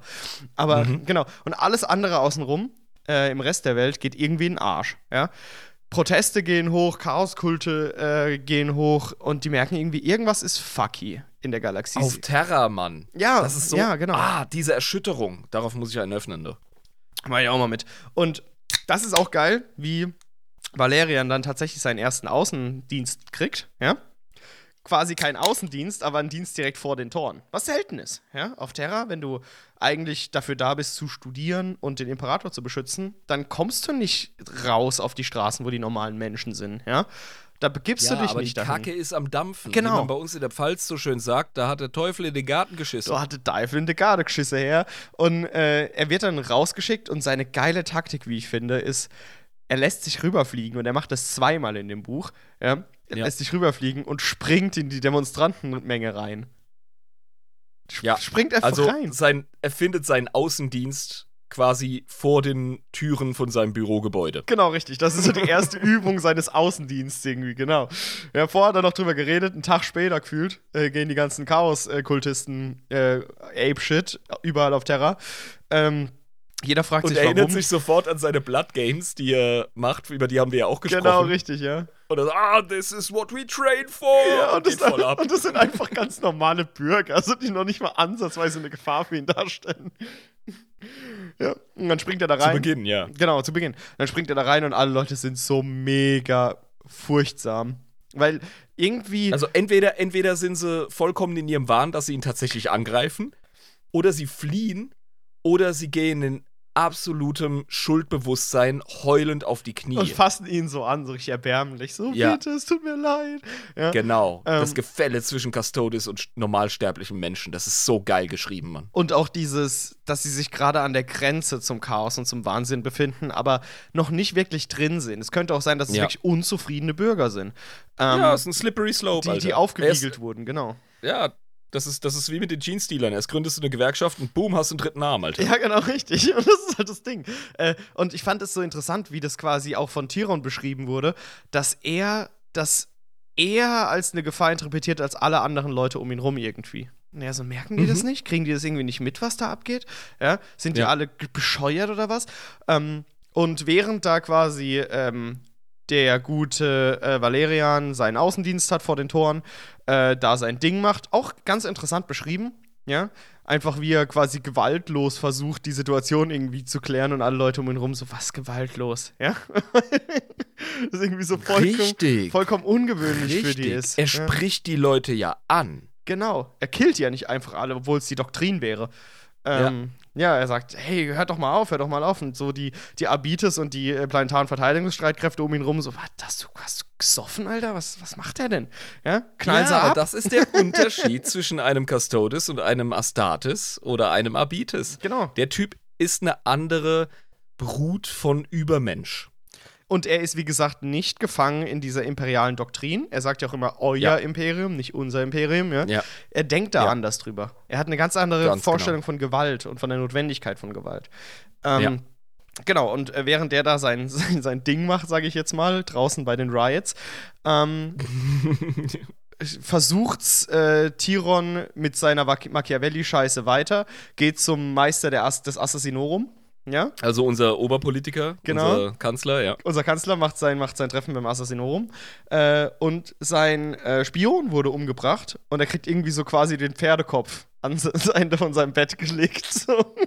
Ah, wie in der Ja, Pate. wie in der Pate, genau. Ja, ich so. verstehe. Ja, genau. okay. so. Und dann so, oh, das war ein Zeichen von unserem guten Assassinenfreund, ja. Geht hin und der. Und er hat im Grunde nur um einen Termin gebeten dadurch. Genau, ne? Jetzt habe ich deine Aufmerksamkeit. Lass uns mal reden, Kollege. Genau, und dann so, Alter, du hast den einfach umgebracht. So. Und Tiron hat auch voll, voll so diese empathischen Impulse dann dabei, wie so ein normaler, gesunder Mensch. So, Alter, du kannst doch niemanden Ja. umbringen. Der, Nein, seine Menschlichkeit ist noch vorhanden. Genau. Das ist interessant. Und, ja. und der Meister des äh, Officio Assassinorum ist einfach so richtig abgebrüht und dann, hey, ich habe übrigens durchschaut, dass du ganz viele Leute bestichst und dass du unbedingt willst, dass der Senat geteilt wird. Fuck you, ich werde mich enthalten. Hihihi. Und dadurch steht's 5-5 und eine Enthaltung. Du Arschgesicht. Haha. Ja, ja, die hassen sich. Ähm, aber es ist gar nicht so ungewöhnlich für den Meister des Assassinorums, weil die halten sich generell raus. Sie stimmen sehr oft nicht ab, die enthalten sich am meisten, weil es relativ egal ist, welche, ähm, ich will nicht sagen Reform, aber äh, welche, welches Tagesgeschäft abgestimmt wird und was durchkommt, ist für Assassinen im Regelfall egal, weil sie trotzdem Arbeit haben. Genau. Immer wenn es einen Wandel gibt im Imperium, gibt es äh, Mordaufträge. Also das ist denen so Schwanz. Die Und- haben immer Arbeit. Und der wird als Bankier bezeichnet mit seinen Mordaufträgen, wie als hätte er so Ja. Schuldscheine. Ja, genau. Der hatte einfach so, so einen Stapel von Mordaufträgen äh, Ja. bezüglich der wichtigsten Menschen Ja. im Imperium, in der Galaxie ja, genau. und stempelt da einfach rum und macht, während er sich mit ihm unterhält. Das ist so krass. Wie, wie so Hauskredite, die so was abbezahlt, Ja. hier ist eine Zahlung hinten dran, so hier. Ganz genau, ja. Und erzählt mit ihm über politische, ganz, ganz wichtige Sachen. Das fand ich auch so geil, wie das beschrieben wurde in diesen gähnenden Hallen. So, ja, komm doch rein in mein Büro, wir wollen uns doch normal unterhalten. Du hast ihn umgebracht. Nein, du hast ihn umgebracht, weil du ihn zu mir geschickt hast. Also. Ganz ehrlich, es ist genauso, wie du zu Anfang der Folge gesagt hast, es ist ein Terrorroman. mhm, mhm. Du kriegst Du irgendwie lernst- alle möglichen mit. Ja, du lernst, wie Terror funktioniert zu dieser Zeit. Genau. Und ähm, Tyron merkt, scheiße, ich brauche jetzt wirklich den Obermaga-Boss, Chefpräsidenten der Custodes, weil sonst geht meine Abstimmung hier in den Arsch wieder. Es kommt wieder zu nichts, wird wieder unentschieden abgestimmt, wir kriegen es wieder nicht geschissen und wir sind alle Er in kriegt Gefahr. mehr Druck. Jetzt kriegt der Charakter noch mal eine extra Motivation, äh, den Custodes so ein bisschen, ja, auf den Pimmel zu steigen. Und er Was- fragt sich auch die ganze Zeit, warum, warum bin ich denn die ganze Zeit so unvorsichtig? In meinen letzten 200 Jahren meines Lebens habe ich nur dafür gesorgt, dass ich mich eben nicht für eine Sache so krass begeistere, dass ich eben nicht versuche, eigene politische Ziele zu verfolgen, sondern quasi das Fähnchen im Wind zu sein. Das war ja eigentlich seine Strategie. Ja? Ja, so überlebst du aber auch. Du kannst, also sorry, als Ideologe gehst du unter. Wenn du immer nach deiner, äh, nach deinem Ideal handelst, Mhm. Dann, dann kommst du früher oder später zu Gewissensentscheidungen und dann verlierst du deinen Kopf. Und jetzt ist er zum ersten Mal, das sagst du ganz genau richtig, an dem Punkt, an dem er sowas machen muss. Und fragt sich so, scheiße, man fühlt sich das kacke an. Ich habe die letzten 200 Jahre einfach meinen Wohlstand aufgebaut, indem ich überhaupt gar keine Prinzipien hatte. und einfach nur Ja, Machiavelli war. Und jetzt muss ich hier meinen Prinzipien folgen? Was eine dumme Scheiße, Mann. Ähm, ja, und geht dann einfach, das ist so der, der lustigste Move überhaupt, geht einfach in den Palast, in den Palast des, des Imperators quasi rein, ne? Der geht einfach da rein. Ohne Ja, gut, sich äh, anzumelden. der, ganze, der ganze Shit äh, findet im imperialen Palast statt. Aber wie gesagt, es ist ein riesiger Komplex. Aber der geht Da zum Thron hin, also da, wo die Custodes sind. in Richtung Thron. Ja, sagen wir es so. Genau, und der läuft da einfach lang. Ja, also der läuft da lang. Ähm, und ich habe mich auch gefragt, so, wie ist der da reingekommen? Was genau?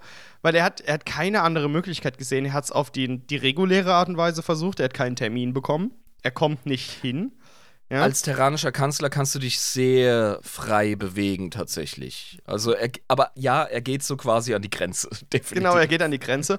Und er muss an die Grenze gehen, weil er eben schon einen Termin ausgemacht hat, dummerweise, für diese Sitzung, für diese Ratssitzung, wo es genau um dieses Thema geht.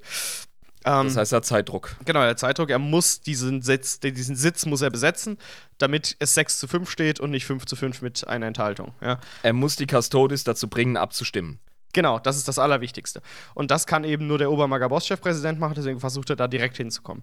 Läuft dahin und wird dann von solchen Fleischmaschinen angegriffen. Das sind doch so Beschützer, ähm, so, so, so, so, so Ding, ne? Ich glaube, das sind so reguläre Wachservitoren. Genau, so, so größere aber, ne? Solche, solche. Ja, ja. Ja, und das fand ich auch irgendwie so, was hat er sich denn dabei gedacht, der alte Mann? So, der läuft einfach irgendwie in, in Sicherheitszonen rein, ja? Und denkt sich so, ich werde jetzt mit dem Typ sprechen und ihr könnt mich nicht hindern. Ähm, und es hat tatsächlich funktioniert, diese Taktik. Ja, und hätte man ihn nicht gewollt, wäre es auch nicht gelungen. Also, ich glaube, das ist auch gesteuert gewesen. Ja, auf jeden Fall. Ja, ja. Also, äh, dann kommt nämlich der Obermaga-Boss-Chefpräsident persönlich. Ja? Schlachtet diese Servitoren ab in einer atemberaubenden Geschwindigkeit und in einer atemberaubenden Form, ja, die er noch Und in niemals einem- gesehen hat. In einem Uhrwerkstakt und wirklich äh, wie, wie in so einer Cutter aus dem Karate. Ja. Das ist ja auch, das ist ja auch äh, so eine Mechanik bei der Custodes-Armee auf dem Tabletop. Die Cutters, die du bestimmen kannst, die ihnen dann gewisse ähm, Boni und Mali oder sonst was geben. Aber das ist, das ist ihr Ding. So, so kämpfen die auch generell, ne? Ja, ja, ganz genau. Ja, die haben so verschiedene Mo Modi einfach, in denen sie dann sind. Ja. Und äh, er kommt dann einfach so hin, so. Warum bist du hier reingekommen, du kleiner Pisser? Was, was, was, was, was, was glaubst du eigentlich, wer du bist? Obwohl er schon weiß, warum er reinkommt, ja? Er wollte einfach nur wissen, wie er reagiert auf diesen Druck. ja, Und äh, lässt sich dann tatsächlich überzeugen, weil dann findet man das erste Mal raus, um was es geht. Teilen des ähm, Senats bedeutet das Aussenden der Custodes in den Krieg. exakt. Darum geht's in dem Buch hauptsächlich. Das ist die sogenannte Dissolution. das ist die große schwerwiegende Entscheidung. Können wir es uns leisten? Müssen wir es uns leisten? Wegen der Schwere der Situation, dass wir die Custodes rausschicken. Finde ich schräg, weil ist das nicht, ist das nicht irgendwie Entscheidung der Custodes selbst? Eigentlich schon, ne? Aber Ja. das habe ich mich auch gefragt. Die Custodes unterstehen nicht dem Lex Imperialis, so wie ich das verstanden habe. Ähm, Sie haben sich in die, ich glaube, es liegt daran, dass sie sich in die Regierungsstruktur integriert haben, um einfach den Apparat am Laufen zu halten. Und es geht wirklich, es ist ein reines Politikum, Jabba. Das ist so ein bisschen wie ähm, die ganzen Resolutionen, die aktuell die NATO beschließt, äh, während der Krise aktuell mit dem Angriffskrieg auf die Ukraine mhm. ein Haufen von diesen politischen Entscheidungen sind ganz, ganz weit davon entfernt, äh, irgendwie am Artikel 5 rumzuschrauben, ja. Aber es hat trotzdem einen Einfluss. Es geht darum zu politisieren, es geht darum, Dinge ähm, vorstellbar zu machen. Und das ist quasi das, was sie damit erreichen wollen, ähm, einen offiziellen Beschluss darüber zu haben, dass es jetzt geht. Auch wenn es so gehen würde, sag ich mal, niemand wird sie aufhalten. Es ist also, äh, was wollen sie tun, wenn sie rausgehen, weil niemand wird sie aufhalten. Aber ähm, dass du quasi die imperiale Legitimation schaffst. Ja. Dass das Imperium mitgeht mit dieser Entscheidung. Genau. Und da sind, da sind Menschen einfach schwierig, kurzlebig, korrupt, äh, abergläubisch und das erfordert halt einfach diese bescheuerte politische Arbeit. Und ein Custodes weiß das. Genau. Und der Die Val checken das. Und der Valores ist ja auch nicht auf den Kopf gefallen und sagt, das ist eine sauinteressante Geschichte, ich höre mir das mal an. Verspricht aber nichts. Er hat gesagt, Ja. ich höre mir das mal an. Ich geh da mal hin. ja, genau. Ähm, treffen sich also äh, lustigerweise da bei diesem, ähm, bei diesem Treffen. Äh, Valerian ist immer noch draußen bei den Protesten, ne? Obwohl ich jetzt zugeben muss, dass ich gerade, was den Plotpoint angeht, ein bisschen Blackout habe, weil ich gar nicht so genau mehr sicher bin, was Valerian die ganze Zeit währenddessen gemacht hat. Wurde das. Hey, könnten wir jetzt aus dem Gedächtnis und aus äh, groben Notizen heraus das 10-Stunden-Buch absolut wasserdicht wiedergeben? Nee, aber das Dann, ist. Ja, dann glaube ich, dann könnten wir unseren Dayjob könnten wir äh, aufgeben und wären Profi-Podcaster. Genau, egal, ey. aber der, der ist gerade draußen und klopft sich weiter und sagt, bitte hört auf zu protestieren, ihr komischen Leute. Ähm, und diese, diese Diskussion geht los und du kriegst einfach mit, wie die High Lords einfach so verbohrt sind und diese, diese Position, das ist so geil einfach. Wo kommen wir denn da hin? Also da können wir ja, können wir ja direkt alles auflösen. Hier, Ja, wir schon genau. so anfangen. Das ewige Argument der Rechtskonservativen, wenn wir das machen, ist alles möglich. Genau, und wenn wir hier, dann können wir auch unseren Hund heiraten, wenn du deinen Freund heiraten willst. Nee, nee, du. Ähm, und genau, der, der ähm, Meister des Mars, ja, der Fabrikator, General, wie er in seiner komischen, gigantischen, ah, es ist auch so geil beschrieben, beschreibt diesen Typ mal. Wie er, wie er in sein, in sein, wie er mit Krä Kränen quasi vom Mars geholt werden musste, weil der Typ so groß ist, ja, Ja. dass er gar nicht in den Geht's- Saal geht, reinpasst. Geht's wirklich um den Fabrikator-General des Mars? Äh, ja, der wurde vom Mars geholt und, Fuck. und hat sich deswegen Okay. aufgeregt, dass er zu dieser Besprechung kommt. Deswegen hat sich ja auch Tyron so gefreut, weil normalerweise kommt er auch nie zu diesen, zu diesen äh, Nee, weil es Abstimmungen. einfach, wie du, wie du beschrieben hast, es ist ein äh, logistischer Aufwand. Der Fabrikator-General des Mars, das haben wir in der Folge, in der wir ihn erwähnt haben, sehr gut gesagt, der ist nicht nur Fabrikator-General, der Typ ist eine Generalfabrik. genau, und der muss dann quasi mit aufwendigen, ähm, mit aufwendigen, äh, wie soll ich sagen, Eingriffen wurde es so beschrieben, Also, wird er kleiner Das gemacht. Modul, das Modul, das du brauchst. Ja, du kannst nicht die ganze Fabrik vom Mars auf Terra holen. Genau, das ist aber, Bullshit. aber dieses Aber das, Modul, das Modul, das man abklemmen kann, ist so gigantisch, ja, dass der wirklich äh, mit so richtigen. Heute würde man Chinooks benutzen, diese Bananenhubschrauber der US äh, ja, Air Force. Ja, genau. Ja. Und so wird er quasi Ähm. darunter transportiert und zwar direkt Ja. in einen vorgefertigten Stuhl, den es gibt, damit der da reinpasst. Quasi. Ja, das ist so geil. Und dafür Alter. ist er da bei dieser fucking verkackten Diese Sitzung. riesige Maschine wird einfach reingesetzt. Und, und vor allem, weil er komplett dagegen ist, den Senat zu teilen. Der muss da unbedingt da sein, weil, sein, weil er der Erste ist, der dagegen stimmt. Gegen die Mhm. Teilung des Senats. Und der Erste, der dafür stimmt, ist Keraplialis. Der, der am Anfang schon gesagt hat, dass er das unbedingt machen will. Der ähm, Meister des äh, Telepathica, ähm, fuck, wie hieß es? Das Astra Telepathica. Astra Telepathica, genau. Und das ist, das ist so interessant, weil du hast da diese, diese verbohrten Blöcke, ja, die keinen Millimeter sich rühren und du weißt schon von Anfang an, ja, wie es eigentlich ausgeht. Ja, genau. Und sie alle bringen ihre Reden, sie bringen ihre Plattitüden. Ne? Es muss gesagt werden, was sowieso schon klar ist. Mhm. Und Politik. Das ist bei Star Wars so, das ist bei 40k so, das ist im Bundestag so. Ja. Genau. Und äh, das ist einfach so schön, diese, diese Gespräche. Und man muss wirklich sagen, sie tauschen intelligente Argumente aus. Ja, ganz klar, natürlich. Das sind Rhetoriker, das sind Politiker. Die sind nicht auf den Kopf gefallen, die wissen ganz genau, was sie tun. Aber Ja. was ich am aller, aller, allergeilsten finde, Valoris stimmt dagegen. Mhm. Valoris geht dahin, ja. Tyron hat sich den Arsch aufgerissen, den verdammten Arsch, und den Hat sich in höchste politische und körperliche Gefahr begeben und kriegt dann quasi von Traian Valoris von hinten in die Klöten getreten, politisch gesehen. Genau, richtig. Das ist so wie Homer, der quasi den Brokkoli, den Vergifteten isst, obwohl er weiß, dass er vergiftet ist. Einfach so, Ja. hm. stimmst du dagegen? Einfach so, hm, okay. Finde ich nicht gut. Ich fand die, ich fand die Argumente der, der Konservativen besser. Dafür stimme ich jetzt mal dafür. Es kommt aber gar nicht zur Abstimmung, weil äh, die Hölle geht los. Literally. Literally die Hölle geht los, weil Cadia ist gefallen. Und es hat Wochen, Monate gebraucht, bis Terra davon erfahren hat. Genau. Und zwar bis dahin, zu diesem Zeitpunkt. Weil ab dem Zeitpunkt, wo Caraprialis schon Angst hatte, weil einfach die Albträume aufhören, da war es ja eigentlich schon vorbei, ne? Du kriegst es nicht durch deine eigenen Kanäle mit, dass der Erzfeind äh, auf Terra landet. der Erzfeind gibt dir direkt Bescheid, indem er am Start ist. Und indem, genau, indem er schon einfach am fucking Start ist. Das ist, das ist so krass, weil das Auge ist nach Terra gekommen. Ja, ja, jein.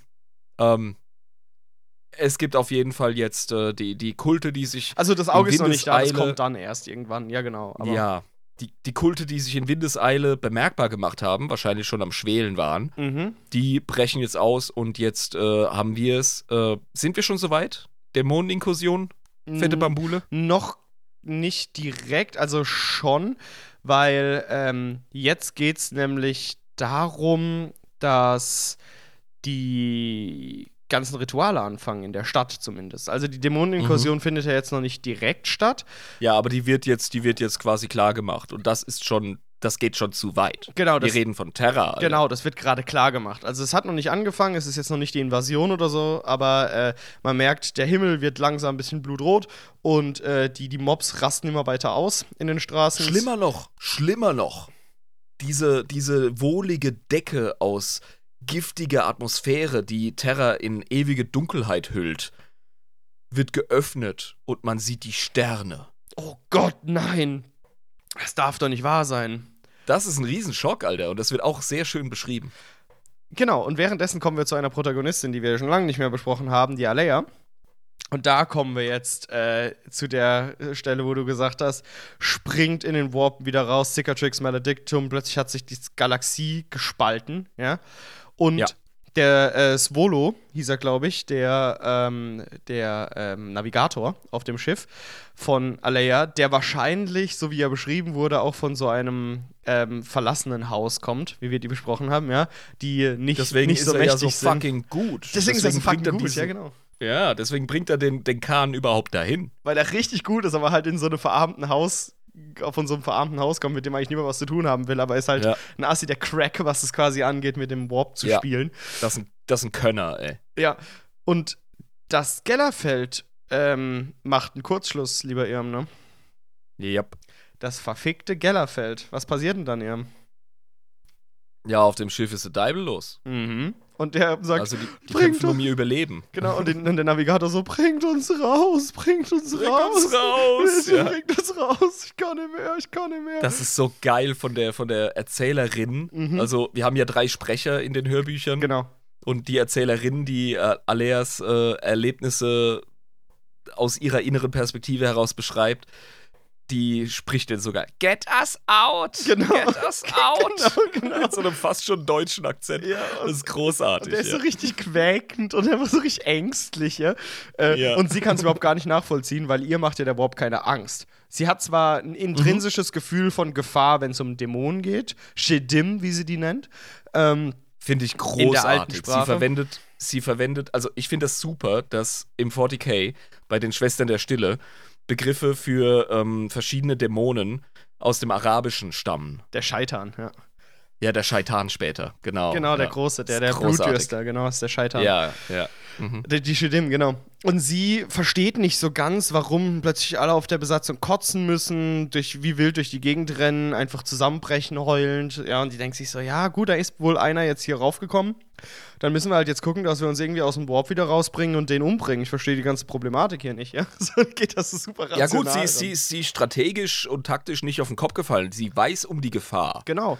Aber sie spürt Aber sie, das nicht sie intrinsisch. spürt nicht, sie spürt nicht dieselbe schlimme, tiefnagende Angst. Da hast du vollkommen recht. Genau, dieser Terror, dieser tiefsitzende Terror, den kriegt sie einfach nicht so mit. Ähm, und genau, was sich da quasi dann entfaltet, ist super witzig. Ein Besatzungsmitglied steht einfach nur in der Gegend rum, grinst blöd und zieht dann aus seinem Maul einfach einen Dämonen raus. So ekelhaft. Die Dämonen sind so widerlich beschrieben. Es ist großartig, so lesenswert, ey.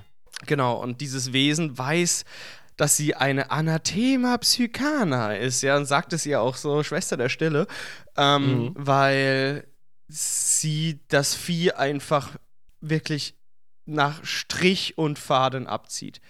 Ja, weil die wahre Gefahr eines Dämonen besteht ja wirklich in der psionischen Kraft dieses Wesens, ne? Ja, abgesehen von den krassen Zähnen, Ja, Klauen klar. und was weiß ich und, und Säure und Pathogenen von Nörgel und so. Aber ja. Das haben ja Die aber das haben die Viecher auf Katachan auch, ja. Ja, Ja, also hast das, du ist- recht. das ist das Ding. Also, es ist jetzt für sie nichts weiteres Besonderes als das. Ähm, ein widerliches, ekelhaftes, super gefährliches Wesen, aber nicht mehr als das, ja? Und Ja. das ist ihr großer Vorteil, da hast du recht. Genau. Und sie hat neben den Grey Knights als einzige Kriegerin des Imperiums den Vorteil, dass sich Dämonen vor ihr einscheißen. Genau. Und die haben richtig Schiss vor ihr. Und äh, man, man hört das Geheule, wenn sie quasi die Leber rausreißt, die Lunge zertritt, das Herz zermatscht, ja, äh, um quasi das, das Wesen systematisch in seine Einzelteile zu zerlegen, was auch großartig beschrieben wird. Ähm, genau, aber äh, Das ist, das ist eine richtig heftige Helma, muss man einfach sagen. ja. genau, genau. Und am Ende ist sie einfach in, in Eingeweiden und Blut eines Dämonen. Also, geht's jetzt weiter? Können wir wieder, können wir wieder in den Warp zurück? Wir müssen jetzt da durch diesen Riss durch. Macht mal. I didn't hear no bell. und alle, alle außenrum so voll am, am, am, am Kotzen und sich den Kopf am Halten und nein, ich, ich ertrag nicht mehr. Und sie so, ey, le- let's rock, baby. Wollen wir nicht loslegen? Er hat mich was Orkisches an sich, was das angeht. Ja, großartig. Mhm. Genau. Und äh, das ist quasi das, was passiert. So ein bisschen wupp, wupp, wupp, wupp, rein, raus, rein, raus. Und die ganze Zeit, Navigator, bitte holt uns raus, ich kann nicht mehr. Ja, ja, also die kämpfen sich wirklich aufs letzte Blut mit dem letzten Rest äh, geistiger Gesundheit durch, während sie die Leute weiter pusht. Aber sie empfindet auch eine richtige Bewunderung für die Leute, die ihre Befehle befolgen Genau. und ihr Vertrauen schenken, obwohl sie tatsächlich die Gewohnheit hat, dass sie bei Leuten nicht gut ankommt. Sie merkt, dass keiner sie mag, keiner erträgt ihre Anwesenheit und trotzdem haben diese normalen Sterblichen das Pflichtgefühl, dass sie ihr vertrauen und dass sie ihren Befehlen folgen und das fand ich auch noch erwähnenswert. Das ist richtig schön beschrieben. Genau, das fand ich auch Also- richtig geil, ja. Hut ab an die Besatzung von diesem Schiff. Das sind mal wieder die fucking sterblichen Helden. Wir, wir haben immer so einen Fokus auf die Supermenschen. Custodes, Astartes, ähm, Schwestern der Stille etc. Aber es sind tatsächlich im Endeffekt immer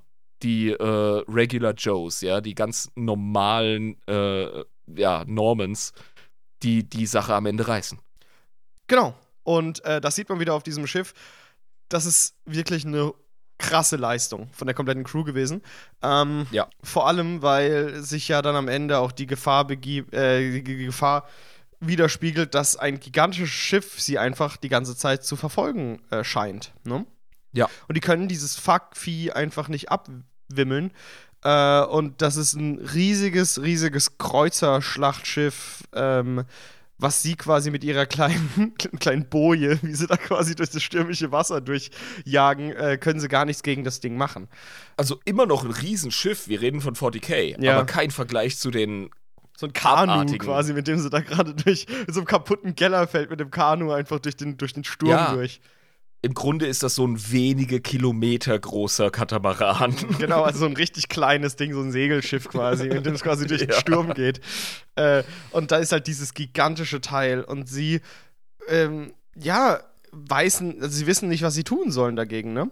Und das Schiff dockt an und sie macht sich hyper bereit. Also wirklich so super bereit. Sagt so, jetzt bring it on, du Wichser, ja? Ja, aber das Geile ist ja, sie kommen aus dem Warp in den Realraum und schießen schon direkt Torpedos, machen Ausweichmanöver. Genau, genau. Und sie geht wirklich das taktische Handbuch durch, wie so ein richtig guter Captain. Und alle geben ihr Bestes und sie kriegen es trotzdem nicht hin und, und das Feindschiff dockt an. Warum dockt's an? Das ist so gestört. Ja, und dann geht's rein, geht, geht's, äh, geht, geht quasi äh, diese Luke auf und es betreten den Raum zwei Schwestern der Stille, die natürlich nichts sagen, lol. und ein Herr, ja, der Tribun Kolkan. Ein Tribun, Der- ja. der gerade im Außendienst war. Von den Custodes. Der, Ja. genau, richtig. Der Typ, der draußen am Fighten ist.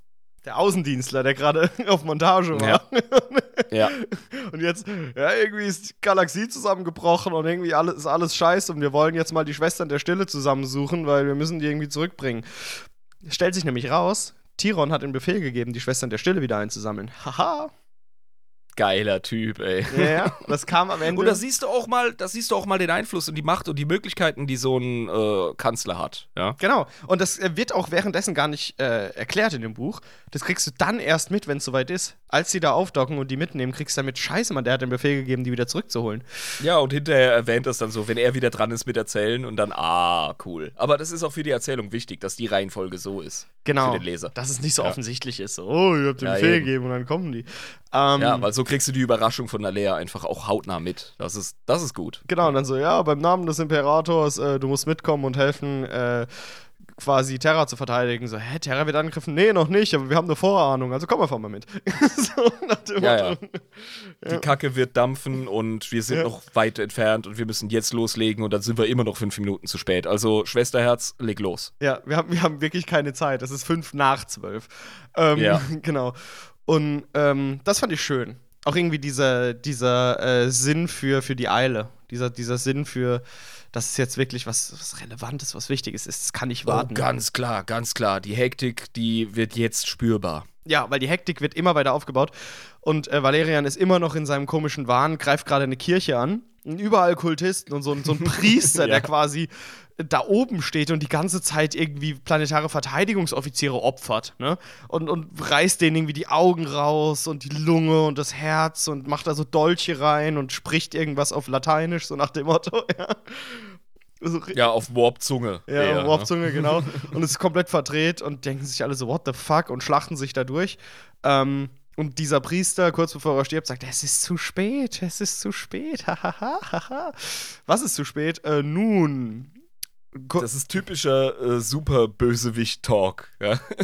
wir können es ist alles schon in Bewegung gesetzt. Haha, ihr seid zu spät. Genau, Huhuhu. genau, mein genau. düsterer Plan ist schon vollendet. Ich habe mein Schicksal erfüllt. Bla bla. Blablabla, Genau, da, exakt das. Es ist so wunderschön, immer diese Kultisten. Ähm, Ja, großartig. Und- das Gewürz in der Suppe. Und es entsteht in diesem Raum ein Dämon. Dieser Dämon, der dann beschworen wurde, ähm, wird komödiantisch schnell einfach von Valerian hingerichtet. Ja.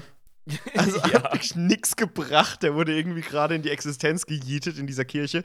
Und Valerian nimmt einfach Gnosis, sein, seinen Speer. Ja, sein, sein, So ein geiler Name für seine Waffe. Genau. Entschuldige, wenn ich dafür eine Minute nehme, aber Ja. Gnosis, ja. Das kommt meines Wissens nach aus dem Altgriechischen. Und das heißt so viel wie Wissen oder Ahnung. ja, Mann. Das ist einfach ein Und das geiler ist Name. geil. Das ist so cool. Ja, wir kennen ja den Begriff agnostisch sein. Genau. Nicht wissend. Das sind Leute, die sagen, ah, vielleicht gibt's einen Gott, vielleicht gibt's keinen Gott. wer bin ich, das zu sagen? Ja. Ja. Ähm, in Ordnung. Und dann gibt es die Gnostik. Das ist äh, eher so eine, ja, ich sag jetzt mal, okkulte, urchristliche Schiene. Und ja, Gnosis, super geil. Ich find's immer schön, wenn mythologische beziehungsweise okkulte Namen äh, für Waffen oder für Protagonisten in 40k auftauchen. Super. Ja, ist großartig. Ich finde das auch richtig gut. Ähm, genau, und der schleudert dann quasi seinen kompletten Körper mit dem Speer voran in dieses Wesen und zerfickt das einfach komplett nach Strichenfaden. Da merkt man auch wieder, oh, ist ein Custodes. Das ist jetzt wirklich jemand, Jo. Jo. der ist Der krasser seinen als Job. das Tartas, ja. Ja. Und man merkt aber, oh, das war nicht das einzige Ritual, da ist ja ganz schön viel passiert. Ähm, die Gebäude fangen nach und nach an einzustürzen. Ähm, und es kommen immer mehr Rituale zusammen und es entstehen überall dämonische Präsenzen. Aber haben wir nicht noch einen kleinen, kleinen, geilen Fluffpoint vergessen? Nee, der kommt jetzt, weil gerade als die Welt untergeht, streitet sich plötzlich die gesamte Bürokratie auf dem Planeten nicht darum, wie können wir das Ganze jetzt verhindern, wie können wir jetzt gucken, dass ähm, wieder Ordnung hergestellt werden kann. Das ist das, was Tyron will. Was passiert ist, die ganzen hohen Senatoren und die wichtigen Personen auf Terra buhlen jetzt doppelt so sehr um Macht. Das ist die Dekadenz des fallenden Roms, die gerade läuft, ja. Absolut, aber ich wollte auf die Grey Knights. Ach, die raus. Grey Knights. Ja, die Grey Knights, ähm, da fängt jetzt gerade die Versammlung an auf Luna. Genau. Okay, okay, dann war ich zu früh. Ich Nee, glaube, also- das war jetzt dann. Okay, also bei, bei, dem, bei dem schnellen Dämonenmord waren noch keine Grey Knights äh, mit, mit. Genau, nee, äh, das war danach. Das war der, der okay. Dämonenmord, das, was du meinst, ist das mit dem Scheitan. Der kommt noch. Alles klar, das okay, ist der, das easy, Kampf, easy. Kampf um ja. das Löwentor ist das. Ähm, Ja, und stimmt, äh, es stimmt absolut, was du gesagt hast. Die Senatoren, ähm, die auf Terra seit Jahrhunderten herrschen, mhm. Die fallen oder seit Jahrtausenden auf diese Weise herrschen, mit verschiedenen Personalwechseln, die fallen natürlich voll in ihr Muster zurück, die sind auf Selbstschutz aus, die sehen das als eine weitere Gelegenheit, einfach ihre Machtposition zu stärken. Was halt total dämlich ist in der jetzigen Situation. Und Aber es ist so genial, weil das einfach der Scheiß ist, der Imperien zu Fall bringt. Du hast es sehr schön gesagt, spätrömische Dekadenz. Mhm. Ja, die Barbaren äh, machen sich Europa zu eigen und die Senatoren sehen zu, wer wessen Schwester ficken kann. Genau. Und, und wie man sich seinen Sitz einfach erhält und wie man die Struktur aufrechterhält. Und eigentlich ist ganz klar, wenn ihr euren Job jetzt nicht macht, dann gibt es keine Struktur mehr, um die man schachern kann. Genau. Und genau in dieser Situation, Situation befinden wir uns. Und Tiron ist, glaube ich, der Einzige. Und man merkt es auch in seinem Monolog und in seinem internen Monolog. So ist ja das Buch geschrieben. Das Buch ist eine Ansammlung von internen Monologen. Ähm, äh, der erkennt irgendwie Scheiße, dieses komplette System, auf das ich gebaut habe. Und das, was ich vorher als normal und richtig und äh, selbstverständlich erachtet habe, das kommt mir mittlerweile durch diese Erfahrung so leer vor, so unnötig, so sinnlos. Warum haben wir uns da um diese Scheiße gestritten? Warum habe ich diesen Raum Genau. voller Edelsachen, die ich da gesammelt habe, diesen 10.000 Jahre alten Kamin und diese ganze andere Scheiße, die der in seinem, in seinem Aufenthaltsraum hatte. Ähm, warum eigentlich, wenn. Und, und jetzt geht gerade alles um uns rum vor die Hunde. Wir müssen eigentlich vernünftige politische Entscheidungen treffen, wie du gerade jetzt gesagt hast. Und jetzt geht es um diese Ja. Scheiße. Ja? Das ist das, was die Amerikaner so schön als Reality-Check bezeichnen. Genau, es gibt diesen Reality-Check. Was, um was geht's Ja. eigentlich? So eine Ja. riesen Ohrfeige. Und jeder, der seinen Kopf nicht endgültig in seinem eigenen Arsch vergraben hat, der checkt das jetzt. Und das ist eben unser Kanzler. Genau, und der guckt dann gerade, wie die, äh, nachdem er mit der ähm, Meisterin des Ordo Malleus gesprochen hat. Ähm, Eben, das ist nämlich auch so ein Ding. Ja. Auf einmal ist Terra voll von Inquisitoren. ja, genau. Also der, der, sieht, der sieht Leute in Uniformen, die selbst er nicht erkennt. Genau, ja. die eigentlich total im Geheimen sind, sind jetzt völlig offen auf den Straßen. Ja, ja. Und es sind riesige Schwärme von Schiffen von verschiedenen Ordos der Inquisition über Terra. Ja, und das ist spätestens der Punkt, an dem du merkst, oh, Kacke, wir haben ein Feuerzeug unter unseren Klöten am Brennen. Ja. Genau, weil wenn plötzlich anfängt, die gesamte Inquisi Inquisition sich über Terra zu sammeln, weißt du, irgendwas ist gerade mächtig schief gelaufen. Ja, jetzt, jetzt brennt die Kacke. Darauf noch ein Bierchen. Darauf noch ein Bierchen und vor allem, ich glaube, dann merken die erst die Tragweite, oh, wir sind gerade der Haupt, der Hauptschauplatz des Krieges äh, bald. Äh, im gesamten, in der gesamten Galaxie. Das ist nicht einfach nur eine kleine Inkursion von irgendwelchen Aufständischen, die, ich glaube, 32 Tage ging oder so, hat er gesagt. Das waren so irgendwie die Zeit, also es war ein Monat, war das eigentlich nur. Das war ganz kurz. Ähm, sondern das ist wirklich die ernsthafte Scheiße, die jetzt gerade abgeht. Und Stell dir vor, du bist ein Politiker im Kreml und auf einmal merkst du, fuck, Alter, die Wagner-Gruppe äh, ist jetzt ein paar 100 Kilometer, also höchstens 100 Kilometer von Moskau das entfernt ist krank, Alter. und äh, Drohnenangriffe auf Moskau passieren. Oh, kommt der Krieg jetzt zu uns? Was? Ich glaube, das, ist so, das ist so ein bisschen das Ding gerade so. Ah, fuck. Ja, ja. Ähm, und er sieht dann, also nachdem er quasi mit der Inquisitorin gesprochen hat, die ihn darauf instruiert, dass die Grey Knights kommen, ja, äh, darum geht es ja bei ihrem Gespräch, soweit ich das mitbekommen habe. Und ähm, es geht bei dem Gespräch auch darum, dass. Oh, jetzt, jetzt muss ich nochmal genau überlegen, über was sie da gesprochen haben. Da ging es auch um die Schwestern der Stille, dass die quasi, äh, dass, es, dass sie es gut findet, dass sie zusammengezogen werden. Ähm, Ja. Und es geht darum, dass jetzt alle Kräfte sich auf Luna treffen müssen. Und das checkt Tiron überhaupt gar nicht, aber es gibt da so einen Grund, den sie jetzt nicht direkt sagen kann, warum da. Aber da gibt es so. Aber offenbar wird der tatsächliche militärische Konflikt gerade auf dem Mond ausgetragen. Genau. Und das, was auf Terra passiert, ist zwar heftig und, und zieht unheimlich viele Kräfte zusammen, aber auf äh, dem Mond, auf Luna, sind offenbar gerade die krassesten Fighter der Menschheit Genau. dabei, äh, Verräter und Dämonenhorden abzuschnetzeln und von ihnen abgeschnetzelt zu werden. Richtig, genau. Und der gute Tiron denkt sich dann, hey, ich sehe hier in meinem Leben das erste Mal Grey Knights, die gerade in ein Flugzeug steigen, was jetzt gegen Luna fliegt. Ja, also Und die Flugzeug. Grey Knights waren für die Senatoren auf Terra ein offenes Geheimnis. Genau, aber auch, Ja. wir müssen es nochmal betonen, Grey Knights überhaupt zu sehen, auch als Senator, ist ein Affront. Das war ein Todesurteil Ja, vor, vor diesen Ereignissen. genau. Sie wissen, Ja.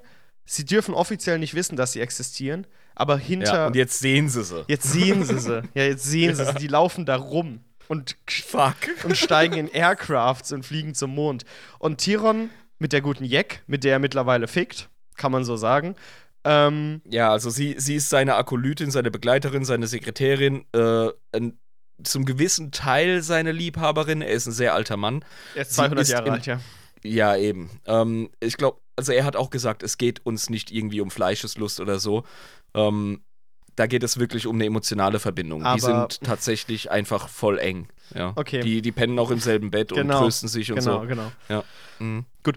Ähm, aber er geht quasi äh, Richtung eines Flugzeuges, was ihn Richtung Luna tragen würde, so ein Essen Craft, ja. Mhm. Und sie versucht ihn so aufzuhalten, so, du bist ein alter, fetter Mann, hör auf, was willst du denn da mitten in der Schlacht? Und er so, ich habe lang genug gelebt, ja. So ein, Ja, Mann. so ein bisschen, so ein geil. bisschen wie bei Asterix und Obelix, dieser äh, alte Typ in dem Dorf, der die ganze Zeit sich prügeln will in den Schlägereien und die junge Frau hält ihn immer so zurück. Ich weiß gar nicht mehr, wie der, Der hieß. Methusalix mit seiner Trophy-Wife. Genau, der ja. Methusalix, der immer so, nein, ich will noch nicht alt genug und immer so sein Stock zerbricht über sein Knie. Ich gehe da jetzt Ja, rein. genau. Äh, Und er sagt einfach so, ich habe lang genug gelebt, ich gehe da jetzt hoch. Wenn ich für irgendwas Ja, sterbe, dann jetzt. Ich glaube, bei ihm ist gerade einfach so der Effekt im Kopf, es wird gerade, ge- äh, es geschieht gerade Geschichte. Ich muss das sehen. Ich muss es sehen. Ich kratze sowieso bald ab oder was will ich noch wirken? Alles, was ich äh, gemacht habe die letzten 100 Jahre, das ist alles Muckefuck gewesen. Ja, er sieht die römische Dekadenz äh, gerade so am Failen. Ja. Jetzt will ich zumindest Geschichte erleben. Jetzt will ich dort sein. Ich habe so viel Gleiches erlebt in meinem Leben. Dieselben Abstimmungen jedes Jahr, dieselben Intrigen, dieselbe Scheiße. Das Einzige, was ich Und er verändert. kann, er kann sowieso nichts machen, Genau. weil all das, was er ist, ist jetzt sinnlos. Genau. Es haben ganz andere Akteure haben jetzt äh, die Zügel in die Hand genommen und es kommt am Ende des Romans noch mal raus, dass er gemerkt hat, fuck, der, der Senat von Terra hat versagt. Und er ist extrem geil reflektierend, was das angeht. Ja, also er checkt das absolut. richtig und er weiß, ich bin nutzlos. Ich konnte Ja. taktieren, ich konnte meinen Reichtum Ja. mehren, ich konnte Leute meinen Finger wickeln. Für alles genau, andere. aber wenn Schüsse scheiße fallen, bin ich nutzlos. Genau. Wenn, ich, wenn Schüsse fallen, ist vorbei, Alter. Dann habe ich keine Aufgabe. Deswegen gehe ich da jetzt hin, damit ich da bin. Genau, und, So. und, und er fliegt da hoch mit ihr, ja, mit der Jack, die fliegt dann mit. Seinen Bodyguards, der ganzen Entourage. Er ist, Genau. wie gesagt, eine der wichtigsten Personen des Imperiums. Und er kommt aber aus seinem Film nicht raus, ne? Das kriegst du auch mit bei einem Spruch, den er da sagt. Ihr bringt mich jetzt hoch zu Luna und wenn ihr es nicht macht, meine ähm, Verbündeten können in sehr kurzer Zeit eure Familien finden. Irgendwie sowas sagt er da. Ja, ganz klar. Ja, also ja. wirklich, er ist in seinem, in seinem Film drin. Einfach so, so habe ich Ja, schon so- meine letzten 200 Jahre Ey, es gemacht. ist ein autokratischer Staat, Alter. Das ist Genau. doch vollkommen klar. Aber wirklich einfach so direkt und, und es herrscht ja, es herrscht ja tatsächlich ein äh, Flugverbot. Genau, deswegen droht er direkt mit Familienmord. Das ist so das, Ja, das Direkteste, was ihm einfällt. So, das hat immer funktioniert. Das ich habe meine Scharfschützen. Er handelt illegal. Und er muss es jetzt mit Gewalt durchsetzen. Genau. Mit politischer Gewalt. Genau, mit politischer Drohung einfach. Und Morddrohung, die er einfach mal benutzt jetzt. Ähm, das heißt, er wird da hochgebracht und was er sieht, sind einfach die Dinge, die in seinem Jugend, wie er sagt, also als Jugendlicher hätte er sein Leben dafür gegeben. Quasi Ganz kurz noch, er käme nicht hoch ohne die Unterstützung der Custodes. Genau. Die nehmen Ja. ihn ja mit, Ja, weil die kennen ist ihn so ja genial. mittlerweile. Der ist kurz davor, abgeschossen zu werden von den Orbital äh, ähm, Anlagen, weil das ist ja alles äh, durch die Hierarchie und ne, Ja, genau. militärisches durchstrukturiert sein und so ist das alles geregelt. Und die Custodes bringen ihren krassen, ornierten, goldenen Schlagkreuzer dazwischen und sagen: Pass mal auf, selbst wir haben jetzt mit unserer Präsenz, wie wir dich aufnehmen, nur so viel Zeit. Komm an Bord, wir bringen dich nach Luna. Genau, richtig. So genial. Genau, und die, Ja. die fangen ihn einfach ab. Weil er wäre wirklich einfach mit seinem komischen Kutter, den er da genommen hat, wäre komplett verreckt geworden. Als Kontrast, als Kontrast dazu, wie wir zu Beginn sein Verhältnis zu den Custodes dargestellt haben. Deswegen fand ich es erwähnenswert. Mhm. Ja, auf jeden Fall. Der hat sich Respekt verschafft. Die kommen also jetzt da hoch und da steht eine Person. Die Person kennt jeder Mensch im Imperium der Menschheit, zumindest aus Zeichnungen. Ähm, Mhm. Jeder hat gelernt, äh, die Geschichten zu lernen, in der Schule damals oder wenn es keine Schule gab, durch Erzählungen. Äh, jeder äh, hat ihn in seinen Gebeten aufgenommen. Äh, Und es wird so geil beschrieben. Also es wird, es wird einfach äh, immer von ihm gesprochen. Ja. Nochmal. genau, Ja. wieder ihm. Aber diesmal ist es ein anderer er. Und du denkst dir so, was? Also die Tragweite, in der von dieser Person gesprochen wird, in der sie angedeutet wird, da denkst du dir so, was? Da kann ja eigentlich nur vom Imperator selbst die Rede sein. Na ah. es ist einfach Rowboat Girly Bitch, der da einfach steht, ja. Oh, du Arschloch, Alter. Nein, es ist der Lord Commander Robute Gilliman, der fucking Ja, okay. einzige Primarch, der Lichtblick des, des Imperiums, Ich Mann. wollte die Situation zerstören. Bisschen Respekt, Alter. Und er wird auch richtig geil beschrieben. Ja, Mann. Wirklich. Mit seiner absolut kommandierenden, ruhigen Art. Also er kann nicht anders als auf den Knie fallen. Er begegnet tatsächlich dem Primarchen, der direkt seinen Job macht und auf Luna am Fighten ist, ey. Ähm, und wie er ihn auch und, einfach und ganz, kürz, ja. ganz kürzlich wieder erweckt worden ist, weil wir haben es wirklich mit der Situation zu tun, relativ direkt nach dem Fall von Cadia. Das heißt, der Typ ist frisch. Frisch im Setting. Ja? Und fightet, ey. Ähm, und das ist so Reboot Gilliman-mäßig, wie er dann den Tyrion begrüßt. Ne? Hast du es noch im Kopf? Er sieht so diese Insignien von ihm. Ja, er kennt ja, seinen ich Namen mich nicht, ganz genau. aber er guckt ihn so an und sagt so: Cancellarius Imperium Senatorum. Und gibt ihm so die Hand so hinterm Titel. Einfach so richtig direkt der. Staatsmann. Der Staatsmann Robert Gilliman. Einfach direkt voll kalt und neutral mit dem Titel angesprochen. kompletten Titel. weil- Alle drei Worte. Ja, genau. Weil ich kenne Ja. den nicht, der kennt mich nicht. Fangen wir so an und da machen wir weiter. Es ist so geil, wie er sich so umdreht und anguckt, so, oh, ich sehe die Insignien, Ja. das ist jetzt sein Titel. Und strecken so die Hand Ja. hin. So. Ja. Der Und es ist ein Staatsmann. Primarch, der hat innerhalb kürzester Zeit den Zustand des äh, aktuellen Imperiums, die Ämter, die ähm, Personen, das hat er alles verinnerlicht. Das ist ein fucking Primarch, ey. Genau. Und der fällt halt einfach auf ein Knie, der Tyrion, und denkt sich so, fuck, Alter, das ist einfach ein Reboot Gilliman, what the fuck? Ähm, und So krass. Ja, der, der, Stoff der Legenden, mit denen er groß geworden ist, wie der andere Sterbliche. Ja, Primarchen waren so ein Ding von, äh, das ging auch uns äh, Fans vom Setting lange so, bis Reboot zurückkam. Ja, Und Und, und da wird es halt einfach dann von der Person im Setting, wird es so geil erlebbar beschrieben. Das fand ich einfach großartig in dem Buch. Genau, und Tyrion unterhält sich mit ihm über die jetzige Situation und bemerkt ganz schnell, Scheiße, Mann, ich musste ihm überhaupt gar nichts erklären, weil er kommt so als der Erklärer, so, ach, unser Primarch ist jetzt da, ich bin seit 200 Jahren im Geschäft, ich erkläre jetzt mal kurz die Situation, so nach dem Motto. 200 Jahre hat Reboot Gilliman in einer halben Minute aufgefrischt. Genau, richtig. Wenn er will. Und dann, ist kein Problem. Und, und der redet dann halt mit Reboot und merkt dann ganz schnell, Scheiße, ich bin überflüssig, fuck, er ist wieder da, Ja. wir sind alle überflüssig. Und das merkt er Ja. so direkt und schämt sich so richtig. Die landen unten nach dem Kampf auf Luna, auf, der die auf Terra. Majestät von dieser Gestalt, das allein überwältigt. Ja. Genau, und der schämt sich so, als er ihn durch die Straßen von Terra geleitet. So dieser, dieser Kontrast zwischen den Prunkbauten und dem Dreck auf den Straßen. Ja, und er kriegt es so direkt mit, so, fuck, der merkt das alles gerade, ja. Und der Der rümpft auch so ein Reboot bisschen die weiß, Nase. was wir mit seinem Erbe gemacht haben, was wir mit dem Imperium gemacht haben, das ihm und seines äh, Vaters äh, Projekt war. Genau. Und, und ja, Schamgefühl ist der absolut richtige Begriff, Jabba. Ja. Er schämt sich so richtig für den Zustand des Imperiums, nicht wegen diesem Angriff. Darum geht's nicht. Nein, nein. Nein, nein, was sie über, über Jahrtausende haben ja, zugelassen. Genau. Zugelassen haben. Und der merkt es direkt und er fällt ja auch einfach, als, als Jack ihm sagt so, hey, ist doch gut, du hast direkt mit Reboot Gilman gesprochen, bedeutet, du kannst ja eine hohe Position in seinem späteren Imperium haben. Der so, es wird keine hohen Positionen bei ihm geben, zumindest nicht für Menschen wie mich.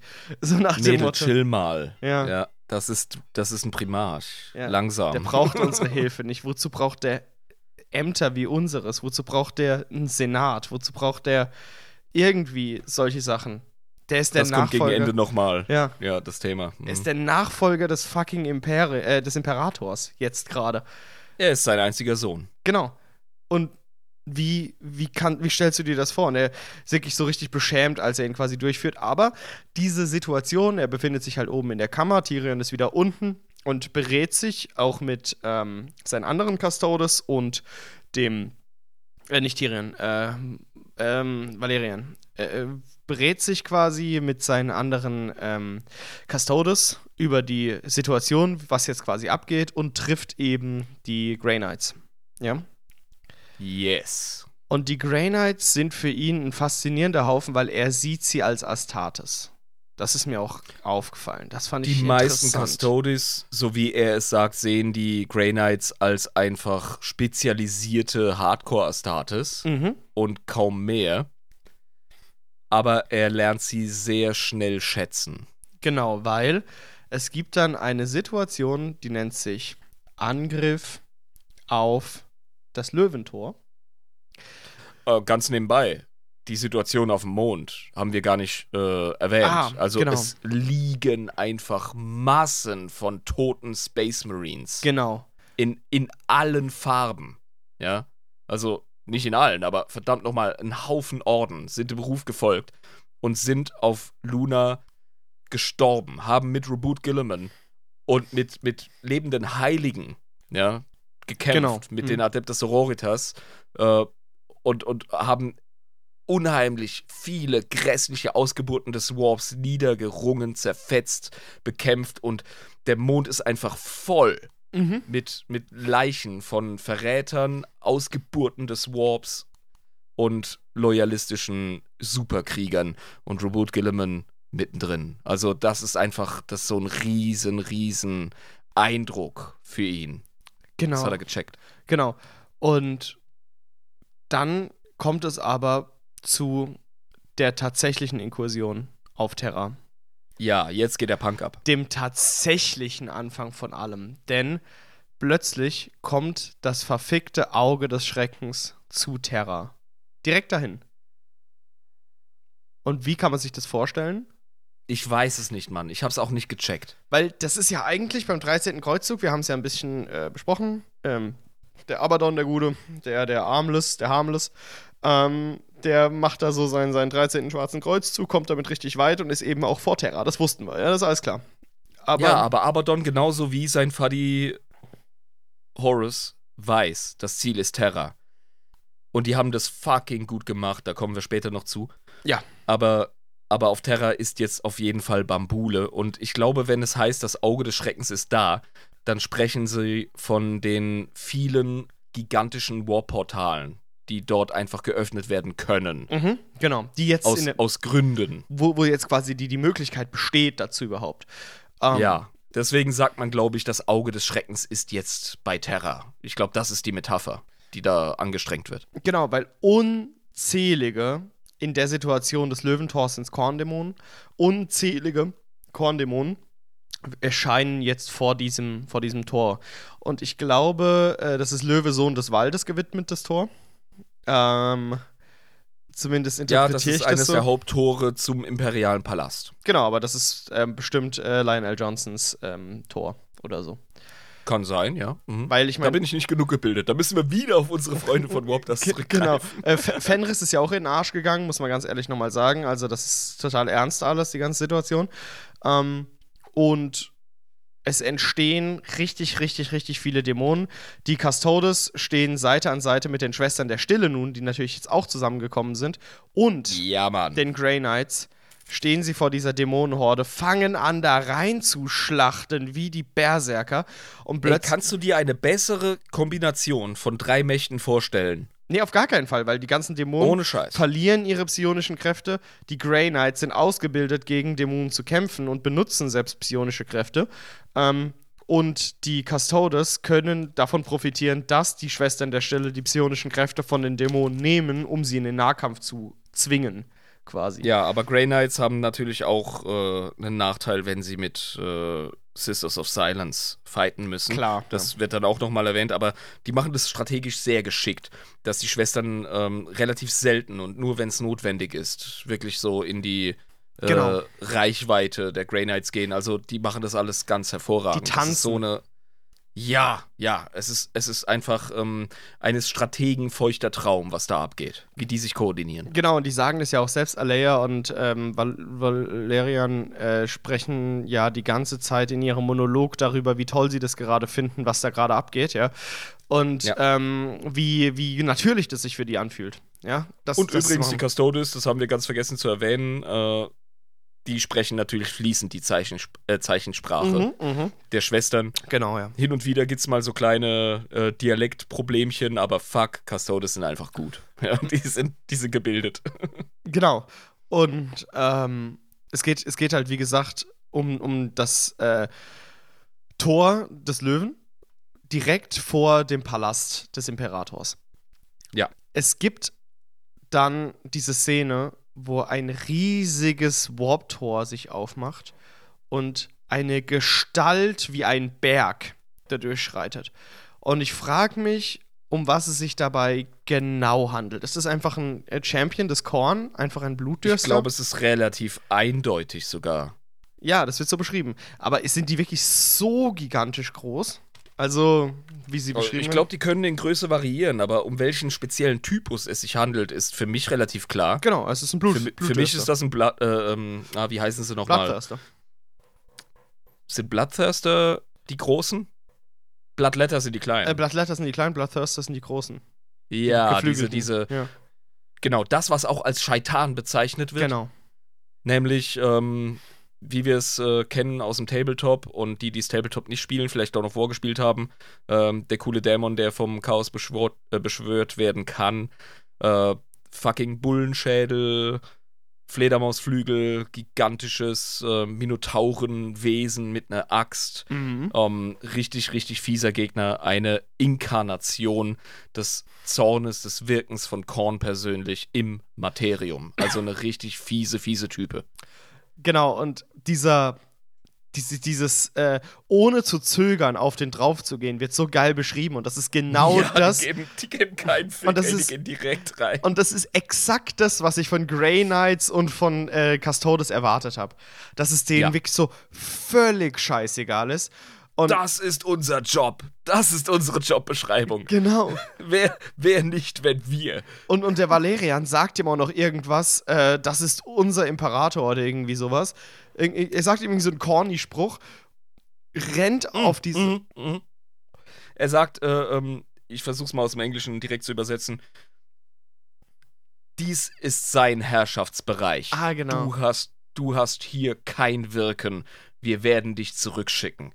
So voll krass. Direkt die Ansage. This is his domain. Genau, genau. Und, Und er muss noch nicht mal das Wort Imperator in den Mund nehmen. Er, er sagt einfach nur er. Ja? Und der und der Dämon schaudert auch so. Oder, ah, fuck, ja. Okay, egal. Äh, rein da.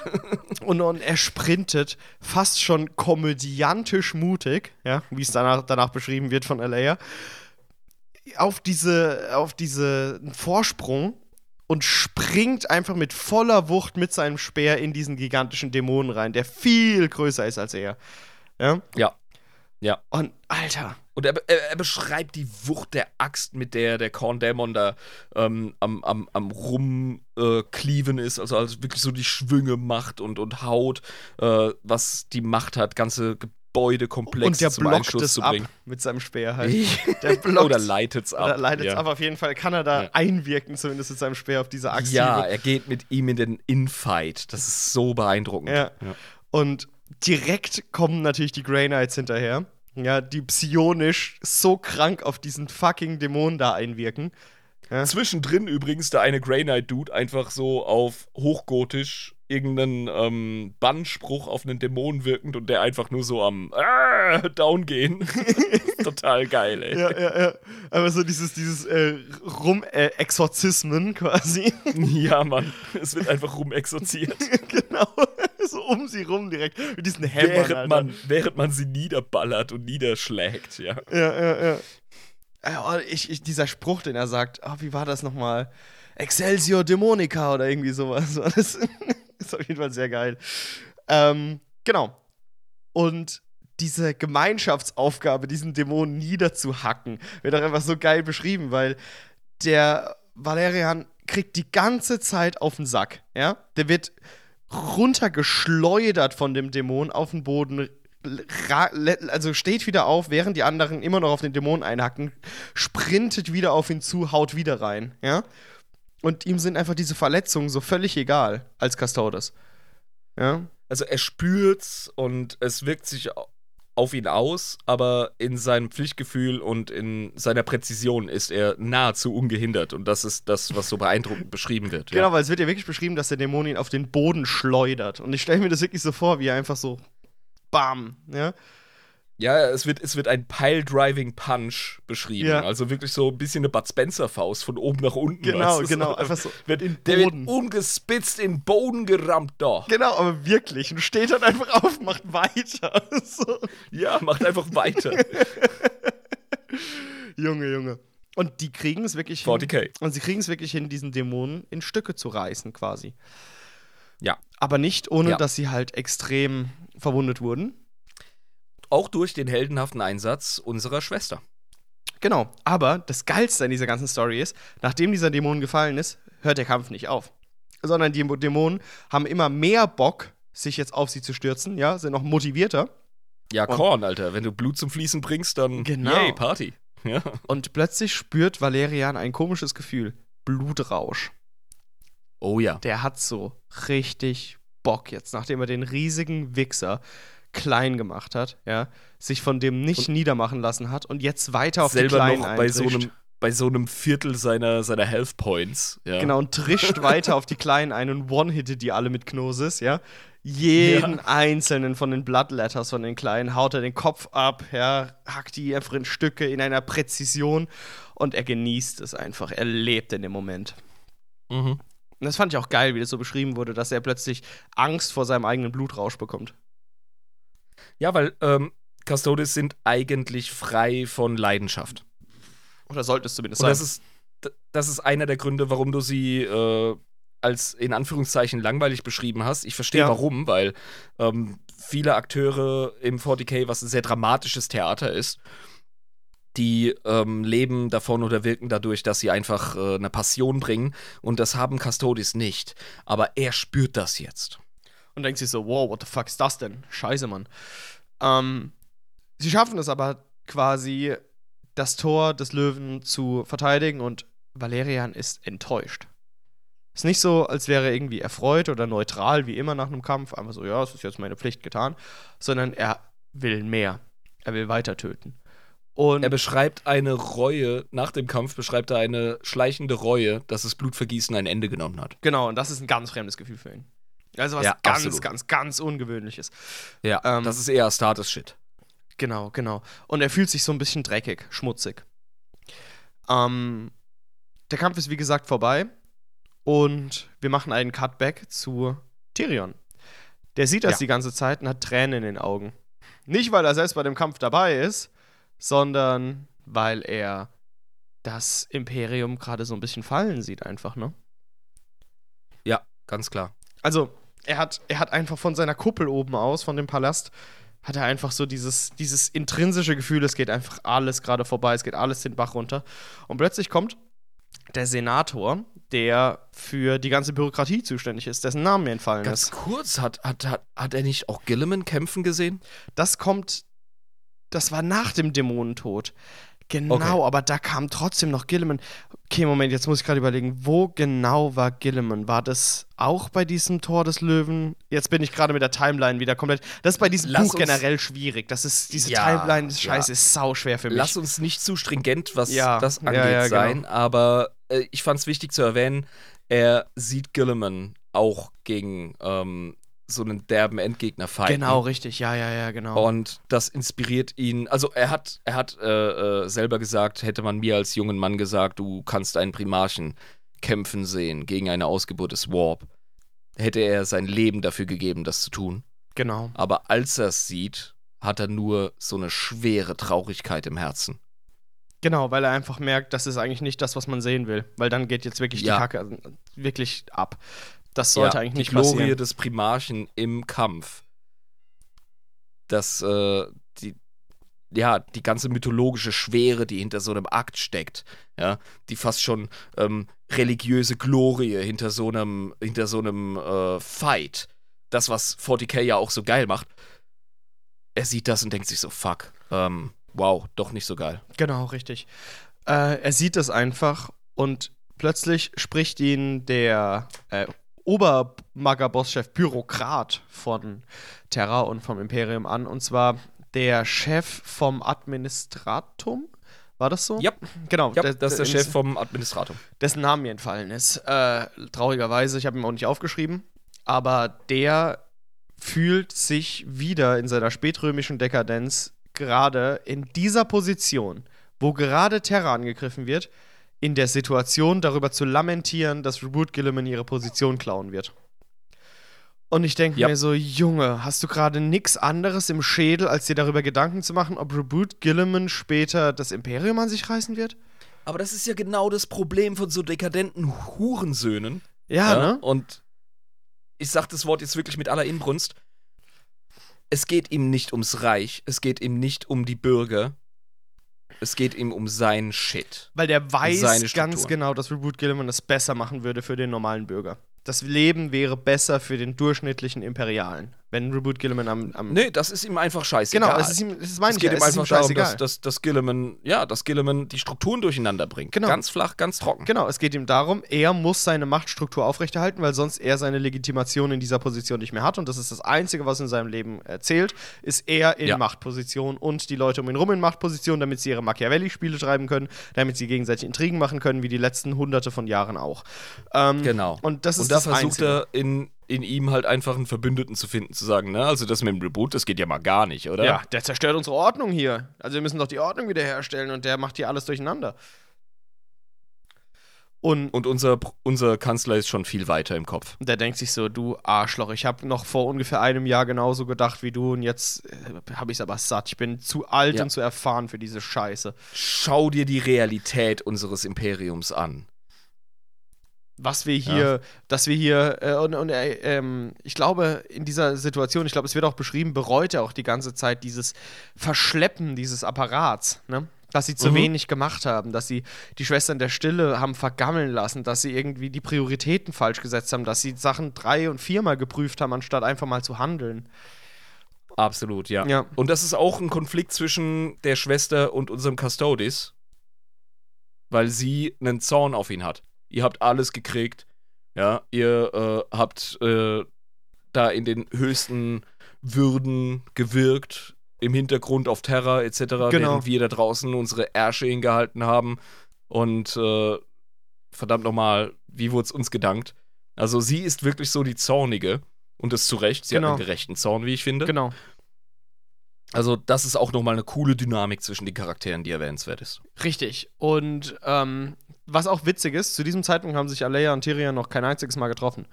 Ähm, das war auch dann zwischendurch nur zufällig eigentlich, als Ja. nach dem Kampf um Terra, sage ich jetzt mal, ähm, Valerian und Alea zu ähm, Tyrion kommen, weil die hatten eine Entdeckung gemacht. Dieses Kärtchen, diese, diese, diese Karte, diese, diese Taktikkarte, sage ich jetzt mal, Die Warp-Karte. die Warp-Karte, Da, die damals Alea ganz, ganz am Anfang des Buchs ähm, gefunden hat. Das Ja. war kein Angriffsplan, wie man es zum Beispiel hätte deuten können. Das war ein Plan der Routen von Terra weg, die die bösen Mächte des Chaos, sage ich jetzt mal, abschneiden wollten, dass quasi Terra vom Rest der Galaxie abgeschnitten ist. Es ging also nicht darum, Genau. dass Terra von diesen Routen aus angegriffen wird, sondern dass diese Routen geblockt werden, dass Terra von jeder Hilfe Isoliert ist. isoliert ist. Genau. Das finden Ja. sie raus. Und sie gehen zu Tyrion und sagen dem, ähm, wir müssen jetzt wirklich los. Also jetzt, sagt äh, zumindest Alea. Also jetzt. Das war, das war quasi ein Scheinangriff auf Terra. Genau, wir müssen jetzt los und müssen diese Blockade aufhalten, dass wir irgendwo noch mal Ja. rauskommen. Und ich Ja. muss mich an der verfickten Black Legion rächen, weil äh, ich herausgefunden habe, dass es sich hierbei um die Black Legion handelt, die das durchführt. Und sie hat Richtig. einfach geschafft, Tyrion, Tyrion, äh, nicht Tyrion, ähm, Valerian. Sie hat es einfach geschafft, Valerian, den prinzipientreuen Custodes, der jetzt aber auch was von der realen Welt gesehen hat, ne? der jetzt in die Welt, in Anführungszeichen, er ist immer noch auf Terra gewesen, aber rausgekommen ist und gesehen hat, was für, für Dinge passieren, wenn man nicht handelt, ja. Der wichtigste Punkt ist der, dass sie ihm tatsächlich bei dem Duell mit dem Korndämon den Arsch gerettet hat. Das ist uns, Und- uns, äh, genau, richtig. Das haben wir ganz vergessen zu erwähnen. Normalerweise sind Custodes nicht so die Typen, die Blutschuld äh, als etwas äh, Echtes ansehen, wie es zum Beispiel die Völker Fenrika äh, der Space Wolves feiern. Ja. explizit erwähnt. Aber trotzdem hat er seine romantischen und seine ehrbaren Regungen als Philosoph, als Krieger und sagt, weißt du was? Du nagelst mich auf meine Dankbarkeit fest. Er kommt ja, um ihr zu danken und sie verpisst dich, ich habe keinen Bock auf Genau, dich. richtig, ja. Und in dem Gespräch sagt sie, wenn du wirklich so etwas wie Blutschuld empfindest, dann hilf mir auszubrechen, Kräfte zu sammeln und die Black Legion anzugreifen. Richtig. Und er sagt, might as well do, weil er keine andere Wahl hat, als in der Situation mit der Erfahrung, die er jetzt gemacht hat, zu sagen, manchmal muss man sowas dann einfach tun. Ähm, Ja. Das heißt, sie gehen zu Tyrion, um irgendwie Rat zu kriegen, wie sie es schaffen können, dass sie jetzt die Erlaubnis bekommen, weil wir erinnern uns, die Abstimmung hat nie stattgefunden. Es wurde nie Ja, offiziell erlaubt. Sorry, wenn du, wenn du auf eine Abstimmung des Hohen Rates wartest, dann hast du deinem Feind sämtliche taktische, logistische, zeitsensible ähm, Vorteilskiste in die Hand geworfen. Genau. Und sie treffen ihn aber trotzdem noch und er sagt, Leute, also ganz, ganz verkürzt, ich kann euch leider nicht helfen. Das ist so, wie Ja. er sagt, so, ich, was soll ich denn machen? Was soll ich denn, Ja. was soll ich denn, was soll ich denn groß machen? Ähm, er wurde dann jedoch, also er hat sich danach wieder zu Reboot Gilliman begeben und äh, hat zumindest von Reboot, soweit ich das verstanden habe, die Position des Memorators bekommen und durfte Angeboten bekommen. angeboten bekommen, äh, um ab diesem Zeitpunkt Reboot Gilliman zu folgen, um als Memorator zu dienen. Und das nimmt er ja auch, Ja. soweit ich weiß, an. Äh, nee. Gegen Ende nicht. Naja, gegen Ende nicht, aber er sagt, das komplette, diese komplette Monolog von seiner Seite aus war ja das Memoratorium, was er geschrieben hat. Sicher, sicher, ja. Genau, also er hat so ein bisschen diese Rolle angenommen, aber nicht in der klassischen Form, wie man sich das vorstellt Bis als zu einem gewissen. Punkt, ja. Mhm, genau. Bis zur Krise halt. Genau, Also richtig. bis zum Ende der Krise, ja. Und dann denken sich einfach Alea und äh, Valerian, fuck it, wir nehmen jetzt unsere besten Leute und machen uns auf Richtung diesen Planeten, der auf dieser Karte am vul- vulnerabelsten und wohl jetzt gerade äh, direkt angegriffen wird und stoppen das, um einen Sicherheitskorridor aus Terra heraus zu abzusichern. Ne? Genau, sie sehen, wie diese komischen Verschlusspunkte sich immer mehr verhärten, können relativ schnell taktisch klar machen, welche nicht mehr zu retten sind. Mhm. Einer ist gerade noch so zu retten und da machen sie jetzt vorwärts hin. Okay, genau, richtig. Und ähm, darum geht es dann quasi, dass sie sich da aufmachen und ein gigantisches Chaosschiff da sehen. Und jetzt ist meine Frage. Dieses Chaosschiff, handelte sich hierbei um den Geist der Rachsucht? Ich weiß es nicht. Ich glaub's Ich nicht. kann es dir nicht sagen. Also ich glaub's nicht. Ich glaube nicht. Ich glaube, der Geist der Rachsucht, die Vengeful Spirit, äh, ist im dritten, äh, 13. Schwarzen Kreuzzug an ganz anderen Orten ganz anders beschäftigt gewesen. als an so einem dieser Brückenköpfe. Köpfe. Ähm, genau, aber es ist auf jeden Fall ein gigantischer Schlacht, äh, Schlachtschiff. Ist kein Kreuzer, wie nennt man die? Diese Ja, Riesigen. Ries ja, ist eine Riesenbüchse halt. Ja, genau. Und ähm, sie merken, okay, in der Raumschlacht können wir diesem Ding nichts entgegensetzen, deswegen docken wir da einfach mal an. Haha, lol, was soll denn passieren? Wir müssen ja irgendwie gucken, dass wir das Ding hier aufhalten, ja? Finde ich auch interessant, dass sie das schaffen. Aber muss wohl irgend so ein krasses Star Wars-mäßiges Manöver gewesen sein. ja, wirklich. Also, wie sind die da überhaupt lang Und wir hingekommen? docken einfach mal an. Ja, easy. an, an, an, bis an die Zähne bewaffnetes Riesenteil, ja klar. Das sich ja, wahrscheinlich. Herr, Herr Türsteher, ich bin 18, kein Thema. Mit der Zahnspange rein, ja. Genau. 1,60 groß, ja. Du musst dich einfach nur taktisch an dem Türsteher vorbei abrollen. Das funktioniert immer. ja. ah, die Tactical Jabber Roll. Ja. Ganz einfach. Und dann wirst du am Schlawittchen so genommen, während du rollst und wieder rausgetragen. In dem Falle nicht. In dem Falle wohl nicht. Ähm, und also diese Flut, die Flut aus Black Legion äh, Astartes, die dann kommt, eine verdammte Flut. Und wie das beschrieben wird, das kommt mir ein bisschen so vor, dass diese, also sagen wir mal, also ich sag's mal anders. Black Legion Astartes sind im Krassheitsgrad von der Macht unfassbar weit hoch anzusiedeln, ja? Das sind super hartmutige Hartkerne, ja? Nicht nur das, sie entspringen verschiedenen Legionen und sie sind Chaos Undivided. Das sind, glaube ich, so Faktoren, die sind relevant. Und die sind super krank. Also gestört gut. Ja, sie, sie unterstehen Abaddon und entspringen der Tradition von Horus. Also, was geht?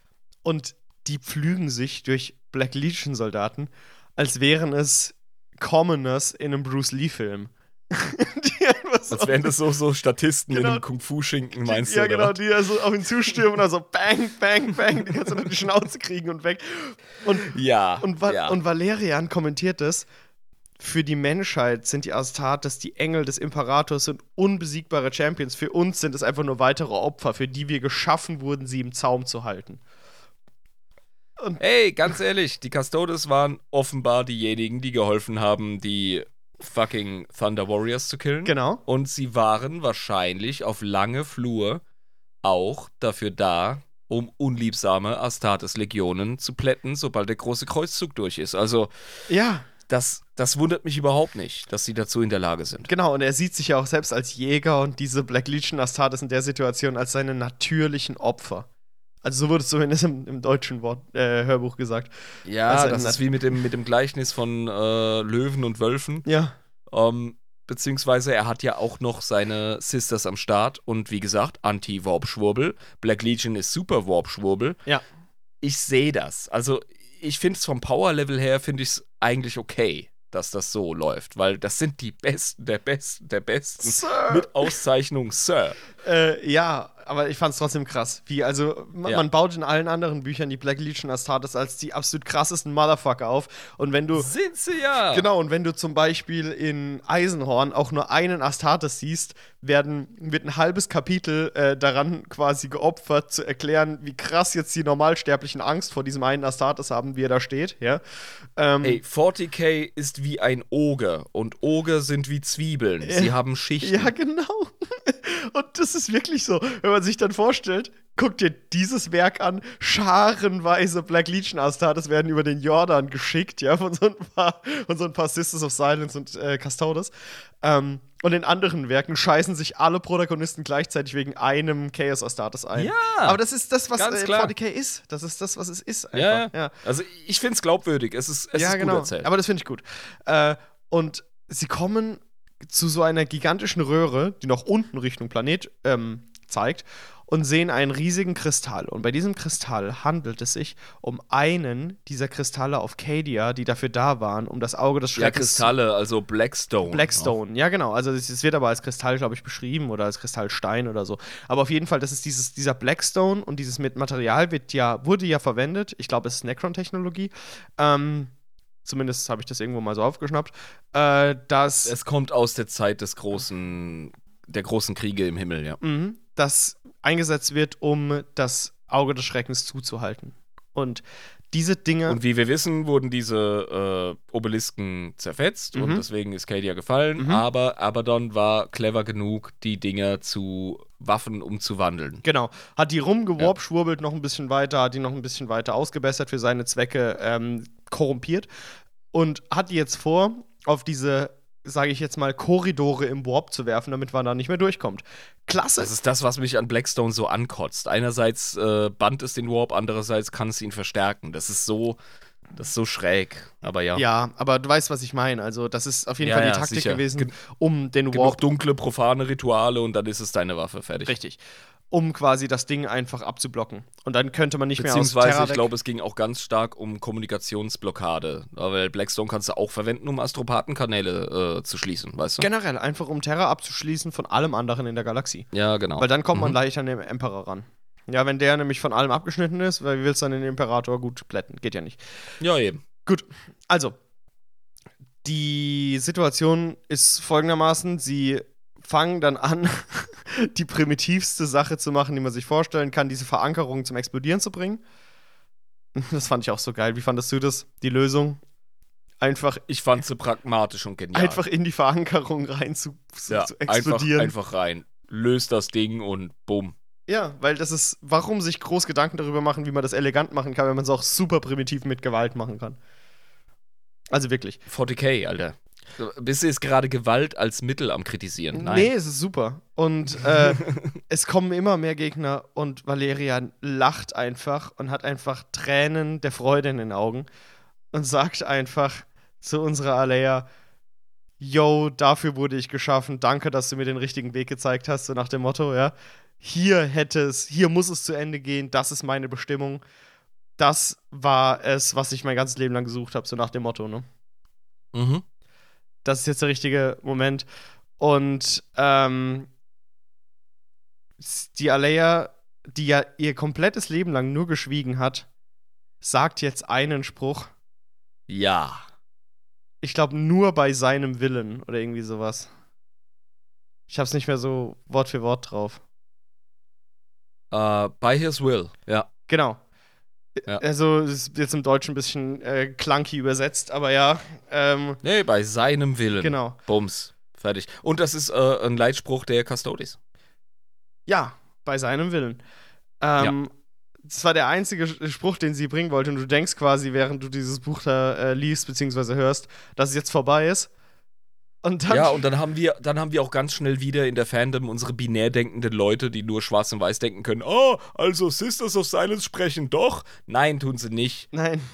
Das war Deswegen eine besondere. Situation. Die, die Tragweite dieses Momentes. Und sie ist auch der festen Überzeugung, dass es ihre letzten Worte sind, die sie spricht. Genau. Und sie Weil wollte. sie, sie sammelt ja auch vor der Aktion ihre, ihre Kollegin ein und äh, sagt ihr, pass mal auf, das wird aber unsere letzte Mission. Und die so, ja, pff, egal. you son of a bitch, Amen. Genau, richtig. Ja. You son of a bitch, I mean. Genau, und äh, das fand ich in dieser Situation einfach ein schönes, hätte ein schönes Ende sein können, aber nein, Reboot Gilliman wollte natürlich seine Leute retten. Ähm, Jo. Hat sich auf den Weg gemacht, hat wahrscheinlich die Hölle losgetreten. Es wird nicht ganz beschrieben, wie er da die Black Legion vernichtet hat, aber es ist Reboot Gilliman, also der ist einfach rein Jo. und hat einfach bam, bam, bam, bam gemacht, ja, also du willst gar nicht Einfach mal schön Backenfutter verteilt auf Primarchen-Level. Du willst gar nicht Läuft. wissen, was da passiert ist. Also, Nee, muss ich nicht sehen. nee. Und holt sie raus und die haben überlebt. Yay. Yay. Das ist wirklich das Ende dieses Erzählstrangs und Tyrion sagt, Leute, ich habe was gelernt aus dieser ganzen Geschichte. Tyrion ist eigentlich unser Haupterzähler.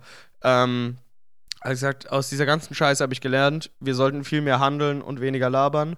Und all das, was ich in meiner ganzen Zeit getan habe. Das ist genau das, was, was äh, sie die ganze Zeit in ihrem inneren Monolog sagt. Ja, Sie verachtet die Worte, die auf Terra genau. jeden Tag verloren werden, die nichts bedeuten. Genau, genau. Diese Hülsen. Taten sollen sprechen. Genau. Und der hat das von ihr gelernt. ja, Genau, richtig. genau. Und sagt, ja, das, äh, aber er sieht trotzdem sein Leben nicht als verschwendet an. Sagt, Nein. sagt äh, er war nie ein böser Mensch, er war auch nie jemand, der bösartig der Menschheit gegenüber war und hat auch immer versucht, das Beste zu tun, aber er hat, Trotz all der Todesurteile, die er unterschrieben hat, etc. Du bist einfach Verwalter in 40k. genau, er hat Komm. nach bestem Wissen und Gewissen gehandelt und hat halt am Ende dazugelernt, nach 200 Jahren. Ja, ja. Es ist nie zu spät, Leute. Lernt ein neues Handwerk. Äh, wechselt den Job, geht raus aus dem Büro, macht euer Ding. Genau, genau so. Also eine ne schöne Lektion in dem Sinne. Und ähm, ja, ein interessantes Werk, das, wie ich finde, wirklich ein neues Licht auf Custodes wirft, aber für mich vor allem hat dieses Werk ein ganz, ganz, ganz anderes Licht geworfen auf die inneren Verflechtungen und Machtspielchen und die Schwäche eigentlich des, des, der, der, der hohen ähm, Echolons und der, der, der Elfenbeinturmkammern des Imperators der Menschheit, äh, des Imperiums der Menschheit.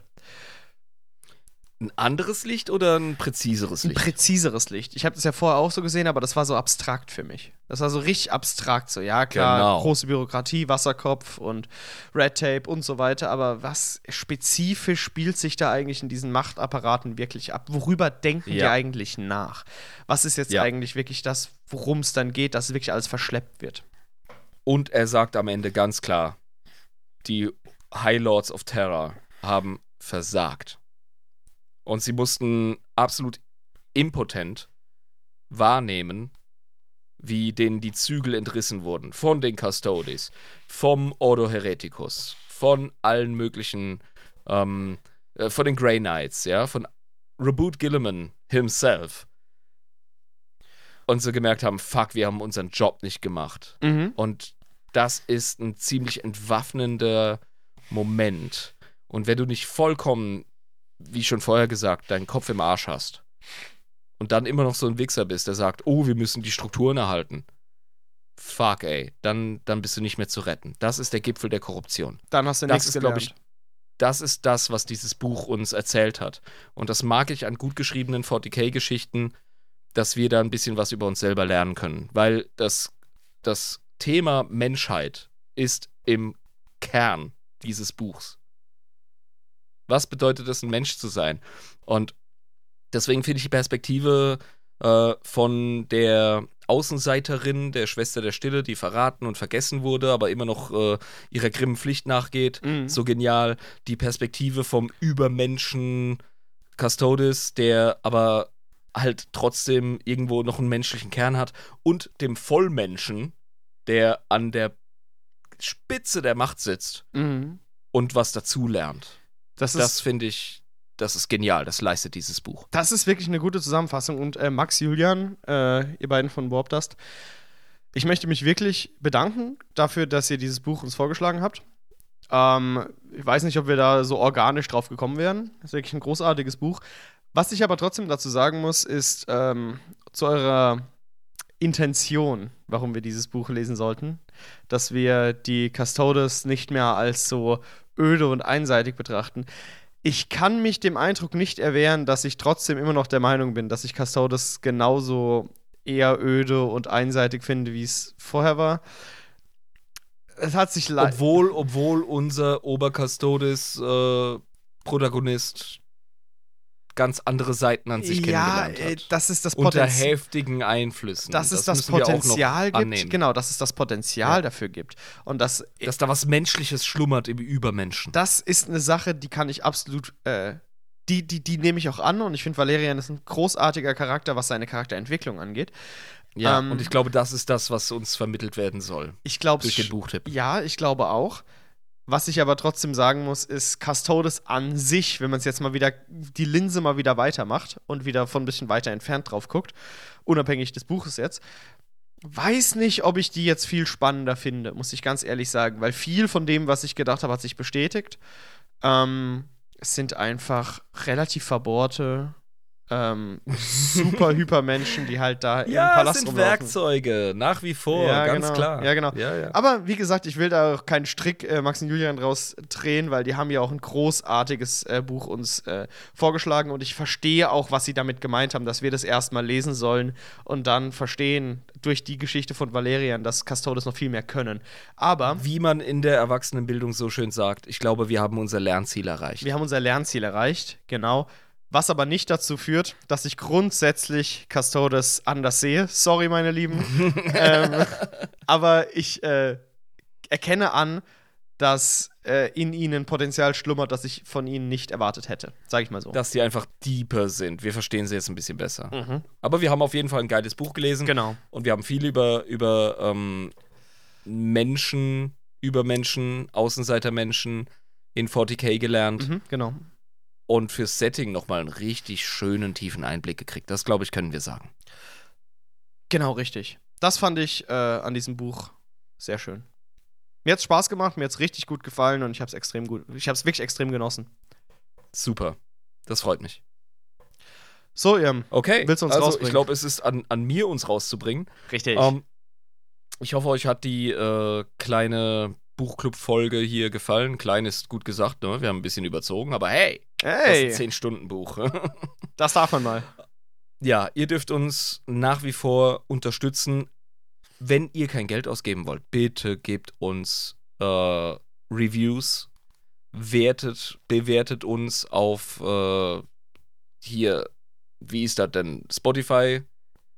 Da kann man uns bewerten. Fucking iTunes äh, oder Apple Podcasts heißt es, glaube ich, Apple heute. Podcast, genau, ja. Egal auf welcher Plattform ihr unterwegs seid, gebt uns einfach eine Review, das generiert Reichweite. Mehr noch als unsere kleinen Meme-Spielereien auf Instagram. Und ansonsten gibt es immer noch den Patreon, den will ich jetzt auch nicht breit treten. Vielen lieben Dank fürs Zuhören. Wir hoffen, wir konnten dem Werk gerecht werden und bis zum nächsten Mal. Es hat mich mega gefreut. Ähm, ja, und lasst euch äh, verdammt nochmal nicht vom Warp erwischen, egal wie stark eure politischen Verflechtungen sind. Da sag ich jetzt Ciao. Ciao, meine Lieben. Bis dann. Tata.